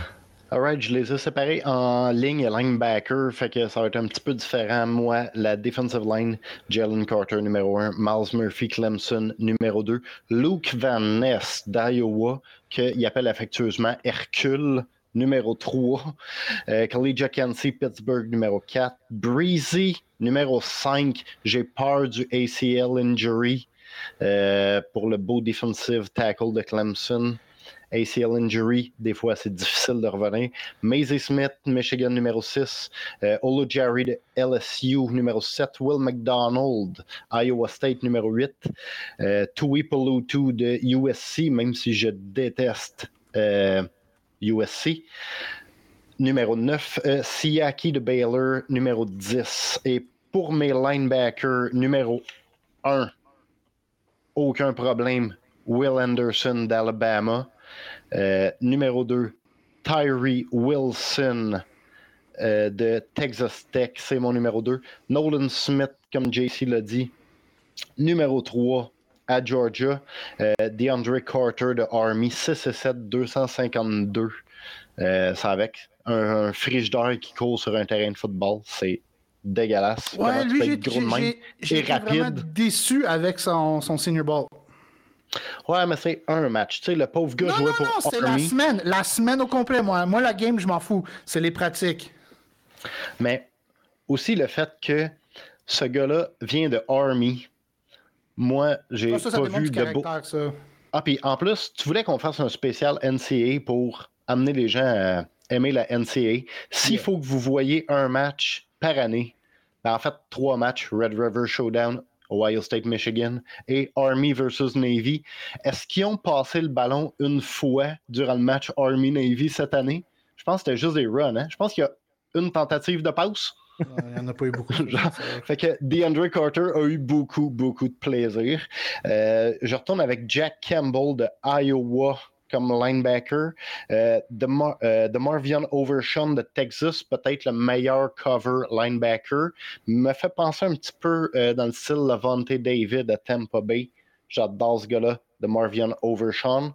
Drew Sanders, Arkansas. Trenton Simpson de Clemson. Clemson avait une défense excellente. La perte de Trevor Lawrence les a fait très mal, Clemson. Pauvre Clemson. Je les déteste quand même. Je suis un fan de Georgia. To'o To'o de Alabama, 9e, et Derek Hall de Auburn, que j'aime beaucoup. Encore une fois, un cover, un cover linebacker. Il peut cover, il peut rush. Si jamais quelqu'un court avec un ballon, il n'y a aucune utilité sur un terrain de football, malheureusement. Mais il peut cover puis il peut rush le pass. hey les gars, on va prendre euh, une petite pause parce que moi, j'avais un petit euh, temps limité, fait que je vais devoir vous réécouter demain parce que je sais qu'il reste. Euh, qu'est-ce qu'il nous restait? Il reste les, les, euh, linebackers, les, les cornerbacks, les safeties. Fait que moi, je vais vous laisser terminer ce bout-là parce que je ne veux pas vous rusher. Je trouve que c'est bon. Si vous voulez faire un podcast de deux heures, allez-y. Mais avant de quitter, on on va faire un petit break ici parce qu'on avait une question d'Alex Danjou qui disait qu'est-ce que les Bears vont faire avec leur first round pick? Parce que là, il y a la nouvelle est sortie aujourd'hui qu'ils se sont ils se font approcher de tous bords, tous côtés. Euh, est-ce que les Bears gardent le pick ou trade le pick selon vous? Ah, je pense qu'ils l'échangent. Ils l'échangent. 100% sûr, ils l'échangent. Ils l'échangent parce que est-ce que, parce que toi, tantôt, on parlait de, Carter, de Anderson. Est-ce que c'est euh, quelqu'un qui peuvent aller chercher peut-être après? On sait que des fois, on a vu des trades quand San Francisco a move up pour aller chercher des QB. Est-ce que c'est ça qu'on veut faire ici? On parle beaucoup de Houston qui va aller chercher son QB. Euh, peut-être un des suitors qui pourrait faire l'échange. Ben, si c'était Houston qui avait le first pick, échangerait pas parce que Houston a un besoin principal, c'est QB. Les Bears ont tellement de pauvres besoins principaux, peuvent aller chercher du capital de draft et tu n'as pas un superstar, tu n'as pas un all-world player, tu vas pas drafter euh, Peyton Manning, mm-hmm. tu vas pas drafter un numéro un incroyable qui va changer le monde du football. C'est un bon draft, c'est un draft profond, mais tu pas une superstar incroyable. Je pense que les Bears vont vouloir capitaliser sur avoir plusieurs choix de repêchage, peut-être dans la première ronde ou rapidement en deuxième ronde. Écoute, les Bears ont deux options. Tu ton first overall à Houston, tu flip-flop 1-2 ou tu le fais avec les Colts, tu flip-flop 1-4. Comme ça, tu te gardes dans le range, tu, restes dans le range où c'est que tu vas avoir Carter ou Anderson. Si tu gardes ton choix numéro 1, tu repêches Bryce Young, puis tu échanges Justin Fields. Simple as that.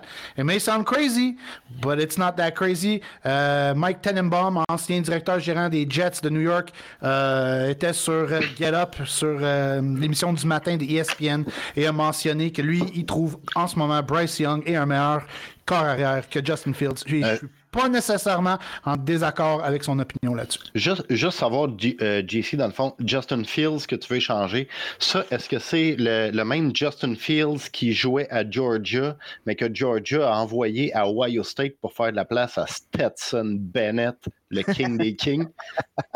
Ah, full circle sur Stetson Bennett ici. hey, on parle de carrière. Euh, aux questions d'Alex, je veux savoir qui start comme QB pour les Bucks l'année prochaine?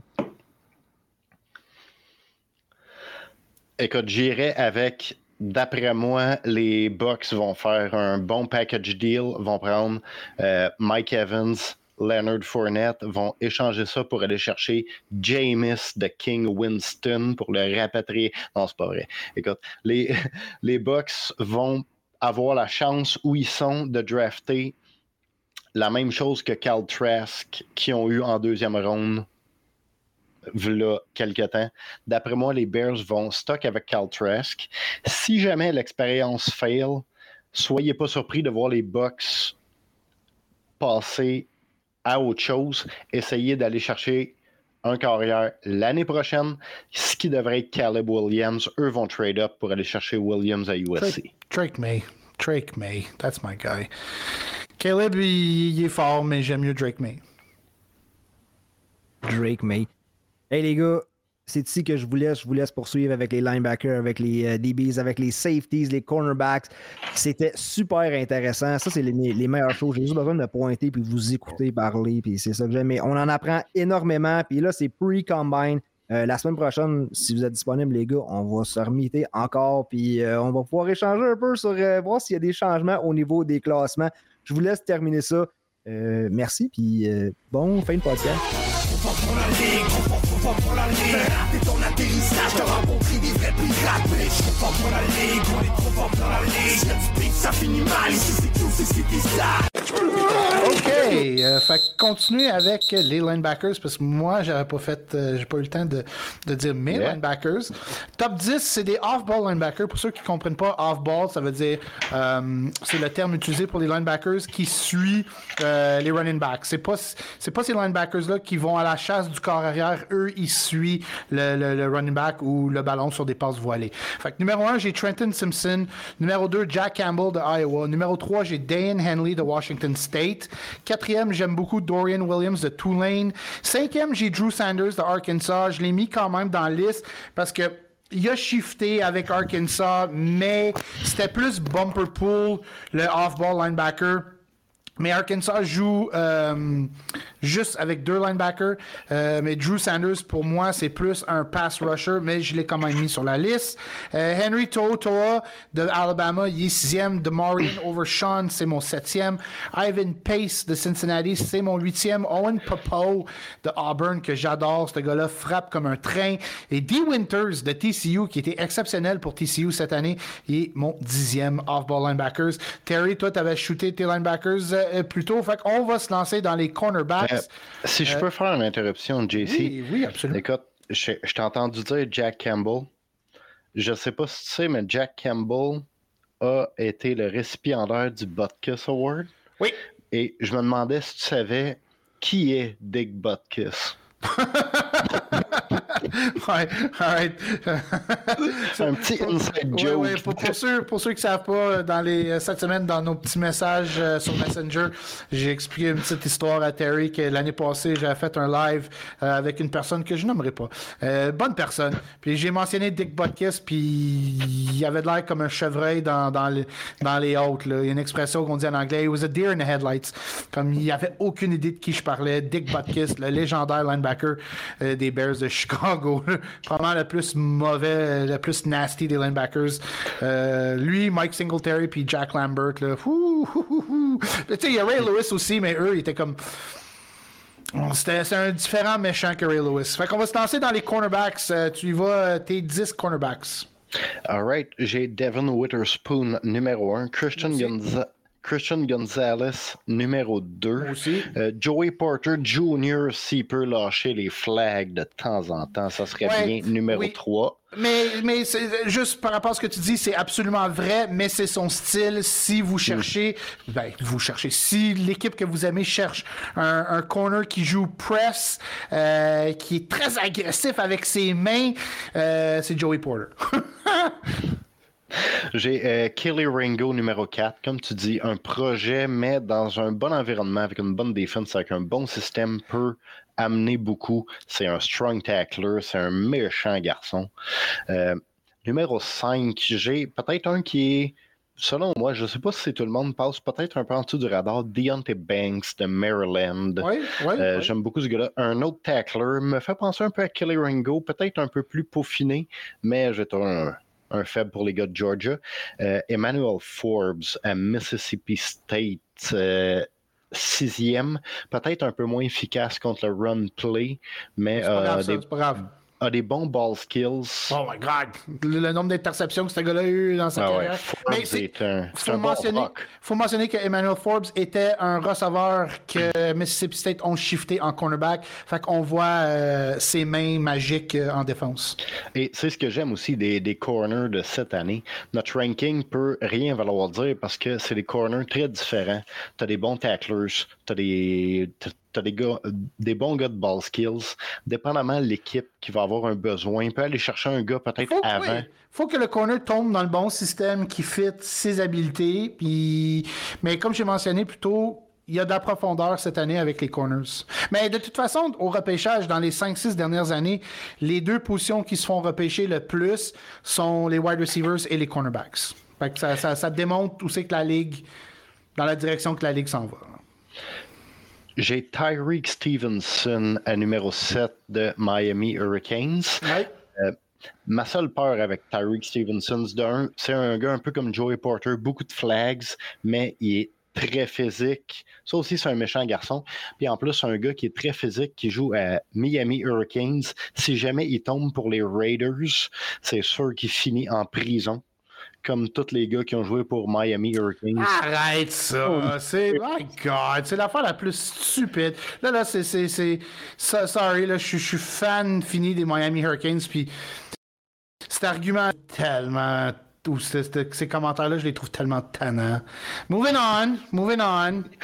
Moving on à numéro 8, Cam Smith. Tu, vas, me dire qu'il n'y a, pas, a pas de joueurs d'autres universités, comme, euh, souvent online, les réseaux sociaux, les partisans d'Ohio State. Oh my God, ils sont tannants. Puis moi, je leur, dis tout le temps, yo, Maurice Claret, hello! mais c'est le, running gag pour Miami Hurricanes. Ah, ça, c'est vieux, là. It's getting old. Let's move on. C'est le running gag parce que ton club est bon. Si ton club était mauvais, était, était, était absolument... bon. Était bon.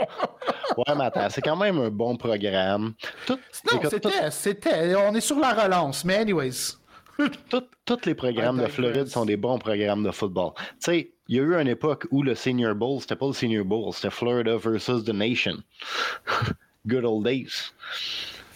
Euh, Cam Smith, South Carolina, numéro 8. Euh, Malheureusement, non, celui, euh, ouais, Cam Smith a été injured. Euh, cette année, les injuries, est-ce que ça va peser dans la balance? Un autre gars a bien regardé au combine. Euh, Cam Smith, South Carolina, à chaque fois que je présente un gars de South Carolina, je me sens obligé de dire que l'équipe s'appelle les Gamecocks.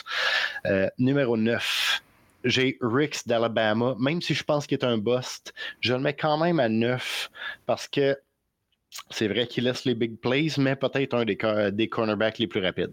Ricks, Alabama, je le déteste pas. Et je finis mon top 10 avec Garrett Williams de Syracuse. Peut-être un club. Lui a été blessé cette année, c'est de valeur. Mais un gros ball skills aussi. C'est un gars qui joue la balle, c'est un gars qui est capable d'intercepter, c'est un gars qui est capable de jouer les contested catch. Euh, Syracuse, peut-être un club qui est un peu moins regardé. Il euh, n'y a pas beaucoup de gens qui se ramassent à regarder ah, des games de Syracuse. Cette année, je pense que ça a été un peu différent. ESPN euh, e montrait beaucoup de, Syracuse. Ils ont eu du succès cette année. Ouais, c'est sûr, mais tu sais, c'est un double header. C'est sûr que tu vas aller regarder Alabama, tu vas aller regarder Georgia, Clemson, Ohio State. Syracuse a moins de publicité, mais comme tu dis, quand même une bonne équipe, une bonne saison. Il y avait la game contre Purdue, c'était la deuxième ou troisième semaine de l'année.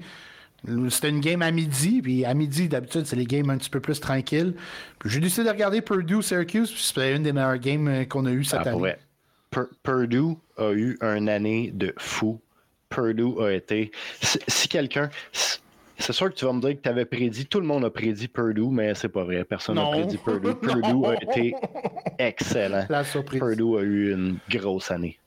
Mon top 10 cornerback, euh, Devon Witherspoon numéro 1, pas besoin de rien rajouter là-dessus. Christian Gonzalez de Oregon numéro 2. J'ai aussi Joey Porter Jr. numéro 3 de Penn State. Numéro 4, j'ai Emmanuel Forbes de Mississippi State. J'aime ses ball skills, comme j'en ai mentionné plus tôt. Un ancien receveur qui s'est converti en corner. Probablement lui qui a le plus d'interceptions parmi la liste de corners. Euh, je verrais Forbes peut-être rentrer en fin de première. Euh, c'est très possible pour lui. Cinquième, j'ai Clark Phillips de Utah, lui aussi très agressif dans ta face. Euh, beaucoup de joueurs défensifs euh, de Utah ont été repêchés dans les 5-6 dernières années. Beau petit programme là-bas. J'ai Tyreek Stevenson de Miami, sixième. Euh, probablement un des seuls points positifs de la saison décevante des Hurricanes. Kelly Ringo, je l'ai septième à cause de son, son, package athlétique.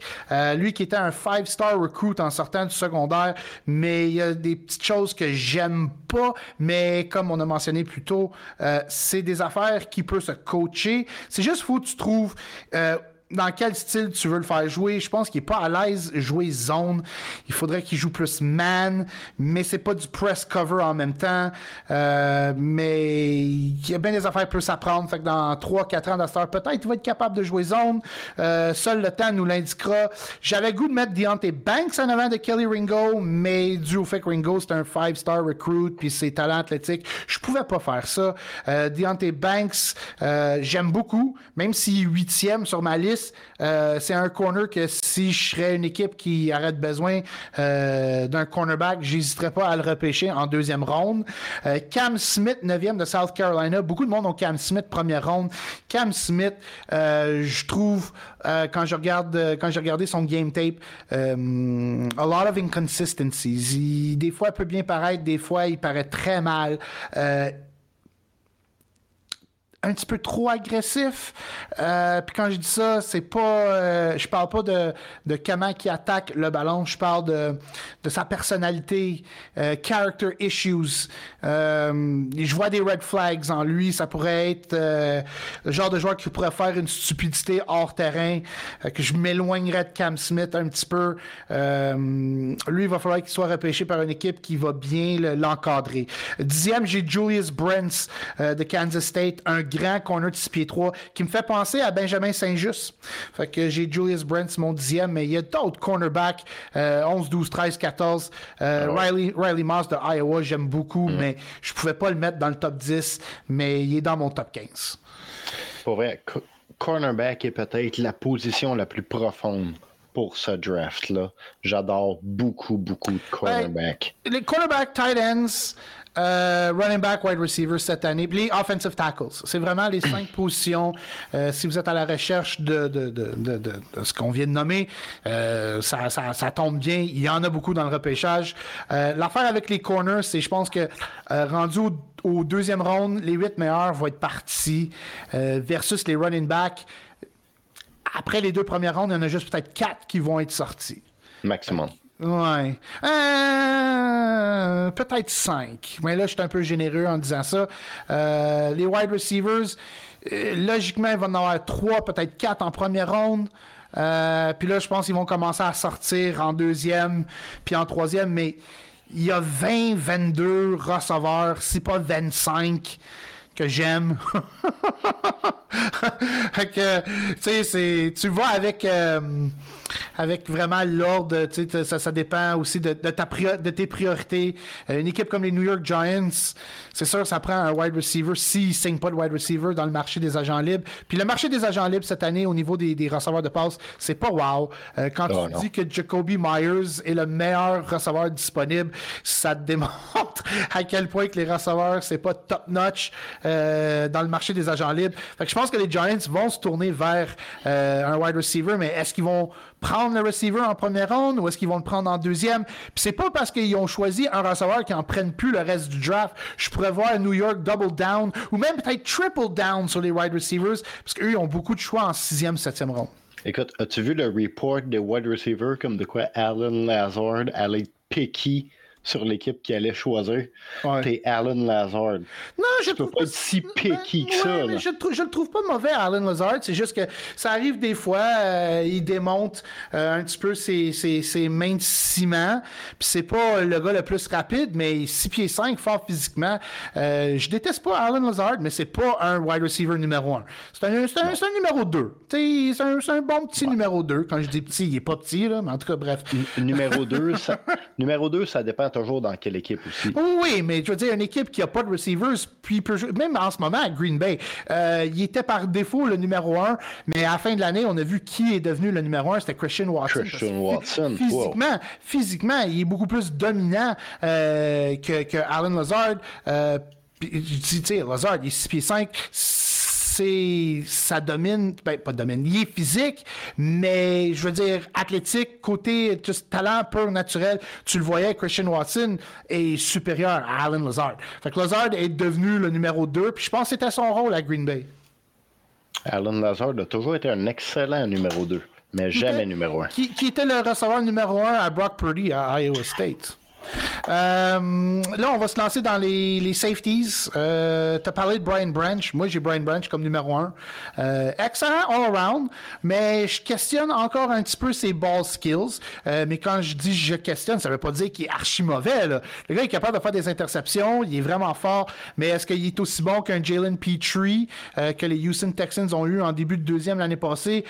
Pas nécessairement sûr encore, mais clairement un meilleur tackler que Jalen Petrie. Ça, c'est, tu peux mettre Brian Branch dans boîte, tu peux le mettre contre les slot receivers. Il est très versatile, fait que j'ai comme pas le choix de mettre Brian Branch comme mon numéro un safety. Exactement. J'ai Brian Branch aussi. J'ai ma note sur lui, c'est Swiss Army Knife. Tu peux faire ce que tu veux avec Brian Branch. Mon seul problème est le même problème qu'on s'était parlé après le Super Bowl au Fogo, même. On parlait des safety, aggressiveness, Brian Dawkins, des big hitters. Brian Branch est pas un big hitter. Brian Branch est pas un safety agressif. Non, mais c'est pas Branch est un... pareil il y a des skills, mais il n'est pas agressif. J'aime mes safety. T'as pas besoin. Aujourd'hui, dans la NFL, ah, écoute, ça me fait mal de dire ça, là, mais le jeu commence à être plus axé sur la vitesse. C'est comme si on regarde du flag football. Euh, J'aimais ça voir à une époque où c'est que les safeties passaient un message à ceux qui décidaient d'aller jouer dans le milieu du terrain. Puis façon, man. Façon, façon de parler, essayer de les tuer. Aujourd'hui, tu vois plus ça. aujourd'hui, dans la ligue d'aujourd'hui, Jack Tatum aurait été en prison. Oh my God! oui. Jack Tatum est un meurtrier. Mais les safeties vont peut-être redevenir. Il y a un léger espoir parce qu'il y a eu une époque où on pensait pas à des gars possibles comme Mika Parsons qui peuvent s'installer un peu n'importe où sur le terrain, faire un peu n'importe quoi. Un safety comme Brand Branch est un Swiss Army Knife, mais avec un peu plus d'agressivité, avec un peu plus de big hit. C'est intéressant que tu mentionnes Michael Parsons parce que je pense que justement, euh, de la façon que la game se dirige vers, la position linebacker est, en train de perdre, euh, je veux pas dire un peu de son lustre, peut-être un peu, mais on voit de moins en moins d'équipes qui jouent à trois linebackers et on voit plus de défenses qui jouent à cinq DBs, que ça soit trois corners ou trois safety. Fait que, euh, tu enlèves un linebacker, puis Michael Parsons, il peut rush le QB, mais en même temps, il peut dropper en couverture, puis il peut jouer off-ball. Tu sais, lui, il peut tout faire. Mais tu t'enlèves un linebacker, c'est certainement pas lui qui débarque du terrain, on, le sait. Tu mets un safety, puis un Brian Branch très exactement euh, ce que je suis en train d'expliquer, le safety qui vient remplacer un linebacker, Branch fit ce moule-là. Numéro 2, j'ai Antonio Johnson de Texas A&M. Euh, numéro 3, j'ai Sidney Brown que j'ai mentionné, nos London Boys, les jumeaux. Euh, j'ai beaucoup aimé ce que j'ai vu de Sidney Brown à Illinois, mais c'était surtout son senior ball euh, qui a gagné énormément de points pour moi. Fait que j'allais troisième. Jamie Robinson de Florida State, lui, il est nasty. Lui aussi a eu un senior ball du tonnerre. J'ai regardé deux, trois matchs de Florida State cette année. J'aime pas Florida State, là en tant que partisan des Hurricanes, tu ne peux pas aimer Florida State. Mais Jimmy Robinson, c'est quelqu'un que j'ai remarqué euh, tout de suite euh, en regardant les games des Seminoles. Euh, mon cinquième, c'est JL Skinner de Boise State. Mais JL Skinner, vendredi, s'est déchiré le pectoral en s'entraînant pour le combine. Puis d'habitude, quand tu te déchires le pec, ça veut dire que tu vas être out pour au moins possiblement un an. Fait que lui, son stock peut-être vient de drop.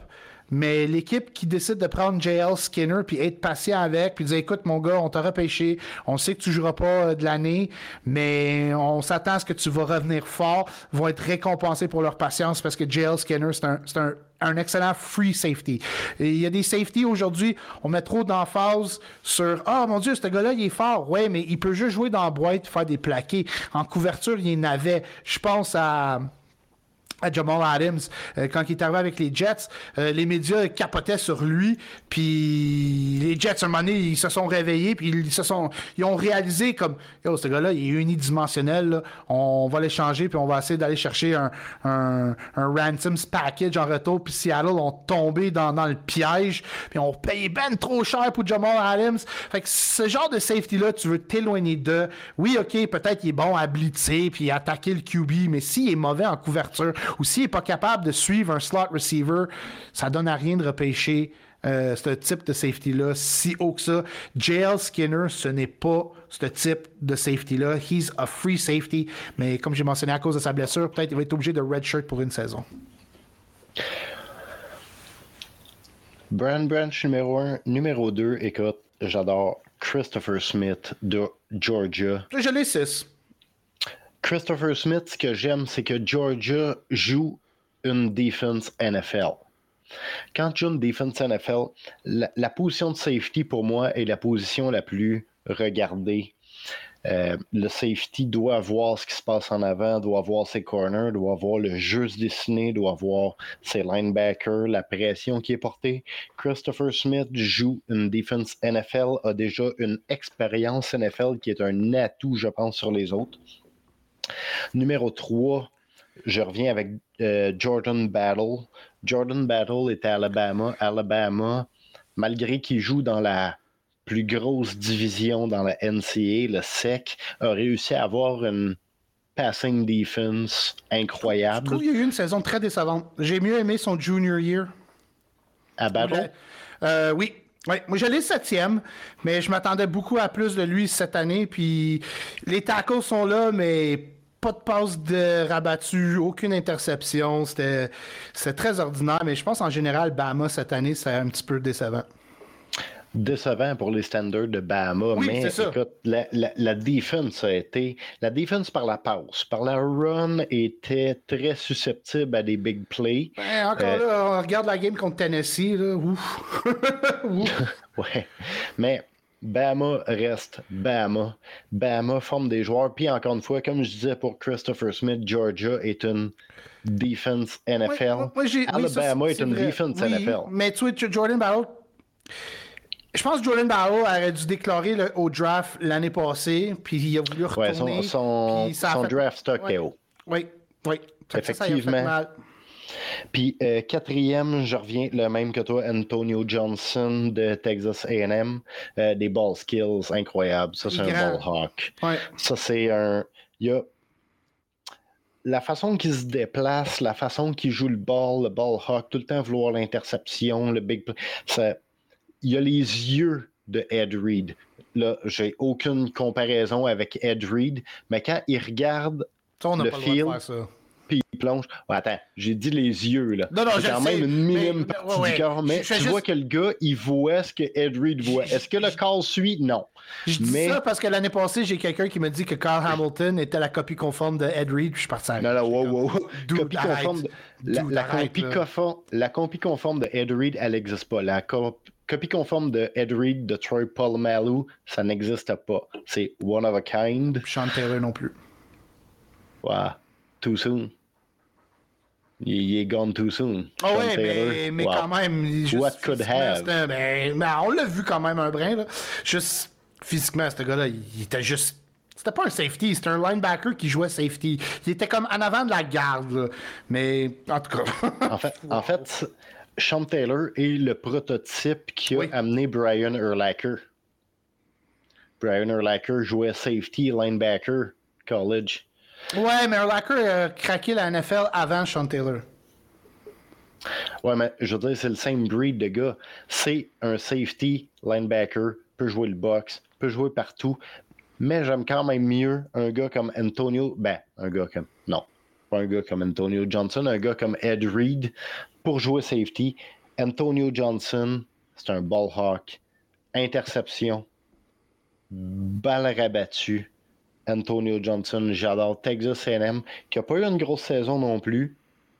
Comme j'ai mentionné plus tôt, Texas AM au complet, c'était vraiment décevant cette année. Mais pour moi, Texas AM, Antonio Johnson, ça a été la petite piece qui a shine à travers la saison décevante. Et cinquième, j'ai Sidney Brown, Illinois. Euh, un autre bon tackler, un safety qui peut jouer le box. Sa vitesse est peut-être remise en question. On parlait de combine tantôt. Ça, c'est un autre gars, Sidney Brown, qui peut augmenter son draft stock beaucoup s'il court un bon 40. Ouais, mais je pense qu'il a gagné ses points au Senior Bowl. Les pratiques du Senior Bowl, c'est très important. Surtout quand on voit les, les match-up receivers contre corners. Comme tu as mentionné Chris Smith. Chris Smith, quand il jouait contre des receveurs, il se faisait torcher à gauche puis à droite. Puis j'ai quelqu'un euh, sur euh, mon groupe, euh, j'avais posté une vidéo. Puis il a mentionné, il dit Ah, lui, je l'aime pas trop. J'étais comme Ouais, mais tu peux pas juger Chris Smith sur le fait qu'il est en train de jouer du one-on-one avec un receveur. C'est pas sa game. Chris Smith, c'est pas le genre de gars qui va jouer le slot. Mais on a quand même vu au Senior Bowl que tu peux pas aligner ce type de joueur-là euh, dans le slot. Sidney Brown, je crois pas non plus, mais je suis à l'aise quand même si Sidney Brown, c'est ton free, pas ton strong safety. Ouais, Sidney Brown a un bon potentiel, c'est ça. Faut qu'il tombe dans la bonne défense, à la bonne place. Le draft, c'est toujours un quel pion tu vas drafter, quel pion tu vas placer, quel gars tu vas avoir pour ton équipe. Un peu comme les corners que je parlais tantôt. Tu as des corners qui sont des ball hawks, tu as des corners qui sont des tacklers, tu as des corners qui sont strong, tu as des gros corners, tu as des petits corners. les corners, tu as un éventail incroyable cette année. La première chose que tu veux de ton corner, c'est si le corner est capable de jouer zone, press coverage, slot, offline coverage. S'il est capable de tout faire ça, euh, tu le prends. Tu le prends. Ouais, t'es, un peu demandant, là. non, mais ça existe. Ça existe. Sauce, sauce, c'est ça. Euh, oui, sauce. Derek, Derek, Derek Stingley, c'était ça. Euh, Devon Witherspoon, c'est ça. Fait Devon Witherspoon, c'est ça. C'est ça. Fait que pas la même chose à Christian Gonzalez. Euh, Christian Gonzalez? Non, mais Christian Gonzalez est un speedster, mais est beaucoup moins physical. Non, moi je le trouve très physique quand même. Moi je le trouve quand même très oh. physique. Puis tu peux jouer, tu peux jouer press, il peut jouer zone. C'est la raison pourquoi ces deux-là, pour moi, sont un 2. Après ça, on tombe dans des corners qui sont plus unidimensionnels, mais il doit tomber ou il doit être repêché par une équipe qui, qui implante un, système que ce joueur-là va être un fit dans leur système. Puis les équipes sont pas stupides, là, ils savent. Christian Gonzalez et euh, beaucoup de reports parlent de son strength. Christian, Christian Gonzalez est un gars qui peut euh, gagner beaucoup de draft stock avec son bench press. Il y a beaucoup de gens qui trouvent Christian Gonzalez un petit peu plus chétif, moins Je pense que bench press, personnellement, pour un corner, c'est irrelevant. Mais ben, ça dépend. Pour un pour un contest de ball. J'ai un, site ici que j'aime beaucoup. Euh, le overall draft grade à Christian Gonzalez est 89.1 sur 100.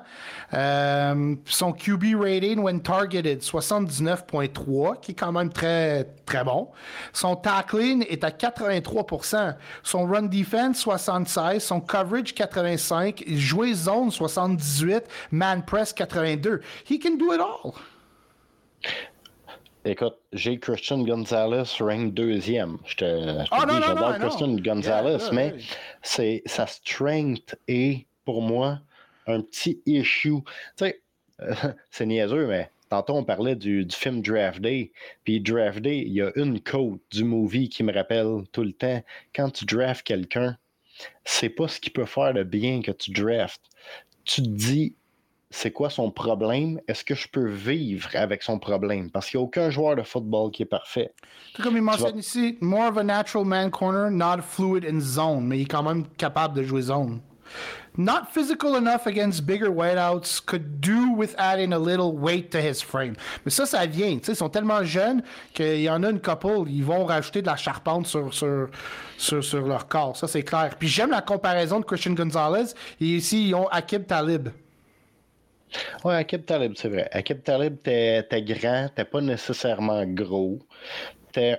Mais t'es capable de jouer physique. T'es capable de, de, mettre la, de mettre la main à la pâte, comme on dit. Là. Il était, était capable d'être dans ta face. Ouais.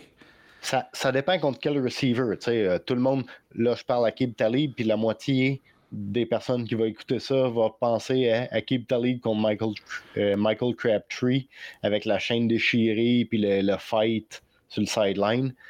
Oui, mais Akib Talib,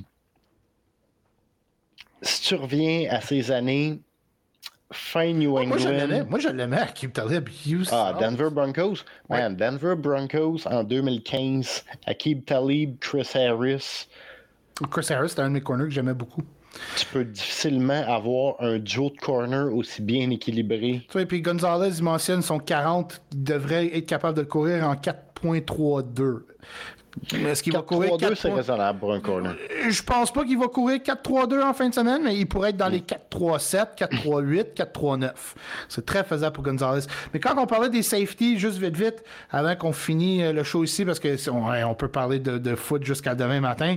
Euh, Jesus, pense... on, on, avait aussi, euh, on avait posté un sur Facebook, on a on allait parler du shuffle des divisions dans NCAA avec le, le Big 12. on, va parler ça au prochain podcast. On a toujours du temps.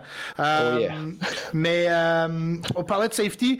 une équipe qui, me saute tout de suite en tête que, selon moi, va chercher un free safety parce qu'ils ont déjà leur, leur, leur, strong. C'est les Packers de Green Bay, Darnell Savage, euh, déception, euh, un ancien choix de première ronde. Fait que je m'attends à ce que les Packers peut-être sautent sur Brian Branch en première ronde avec leur premier choix. Mais si, euh, par hasard, New England décide de prendre Brian Branch parce que ça va prendre un remplaçant à McCourty, peut-être il va revenir, mais il reste plus beaucoup de football à, à euh, peut-être que les Packers vont prendre Antonio Johnson en deuxième ronde. C'est toujours disponible. Ce serait un excellent choix pour les Packers. Écoute, les Packers vont avoir le luxe de drafter 15e, puis on sait, anyways, que les Packers vont pas aller chercher un free agent. Ah, les Packers ne font pas ça. La, dernière fois que les Packers ont été chercher un free agent, sont allés chercher Reggie White et ont gagné le Super Bowl avec. Ça serait trop relevant d'aller chercher un free agent. Ils le feront pas. Donc, ils vont drafter. Ils draftent 15e c'est une bonne place à drafter. Quand tu as une équipe comme les Packers, drafter 15e, c'est excellent, mais les Packers ont beaucoup plus de needs que le monde pense. Dans la tête des gens, Green Bay, c'est un powerhouse tout le temps. Green Bay tough. Green Bay est plus ce qui était. Si Aaron Rodgers revient pas, est-ce que tu as assez confiance en Jordan Love? Ben, écoute, ils n'ont pas le choix de, le tester. C'est de même qu'ils vont le savoir parce que sinon, tu as, carrément brûlé un choix de première ronde pour rien. Fait qu'ils ont comme pas le choix de se donner sa chance. Moi, j'ai jamais été un Jordan Love guy. Oh boy, non. Euh, oui, il est capable de faire des, des, des, des, des longues passes de, de, de 30-40 verges, mais man, il est mauvais sur des passes de 7 verges. Demande pas à Jordan Love de lancer un screen pass. le ballon va flotter 10 pieds au-dessus de la tête du receveur, puis le ballon, il se ramasse dans, dans, dans les gradins ou dans les mitaines d'un joueur défensif qui était même pas proche de... était même pas à 5 verges du du jeu. Là. Fait que, mais j'ai hâte de voir ce que ça va donner. Green Bay, écoute, euh, ça leur prend un tight end, ça leur prend un safety. Euh, puis je pense à possiblement un tackle, dépendamment des blessures à David Bakhtiari. Mais écoute, Green Bay, ça va prendre ça, un wide receiver pour jouer je crois pas tant. De ça, ben, ça, dépend. Ben, ça dépend si Lazard y resigne. Si Lazard resigne, ça n'apprend pas. Euh, ça n'apprend pas parce qu'ils ont, quand même repêché trois receveurs l'année passée. Fait que, euh, écoute, t'as Watson, t'as Romeo Dobbs, puis Samari Touré, qu'on n'a pas vu beaucoup, puis c'est normal, c'est un choix de septième ronde, mais c'est pas un receveur que je suis prêt à cracher dessus. C'est un receveur que je trouvais très intriguant euh, qui sortait de Nebraska. Fait que c'est déjà trois receveurs. Fait que rajoute Alan Lazard, ça en fait quatre. Euh, quoi, peut-être aller chercher un petit slot receiver qui pourrait remplacer Randall Cobb, puis ça, tu peux aller chercher ça tard, tard dans le draft. Mais ça, ça complète notre show pour, euh, pour cette semaine. Parce que comme j'ai mentionné, là, si on continue, là, on s'arrêtera pas. Là. Fait que. Jamais. fait que, hey, merci Terry de joindre de ta première expérience. Comment t'as trouvé ça?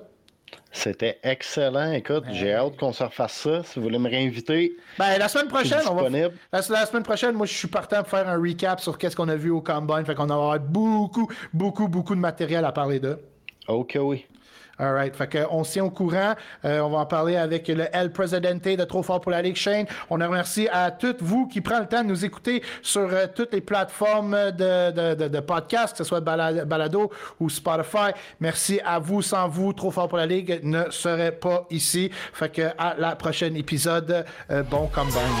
Trop rencontrer des. Mais trop fort pour la Ligue, on est trop fort pour la Ligue. ça finit mal, ici c'est tout, c'est ce qui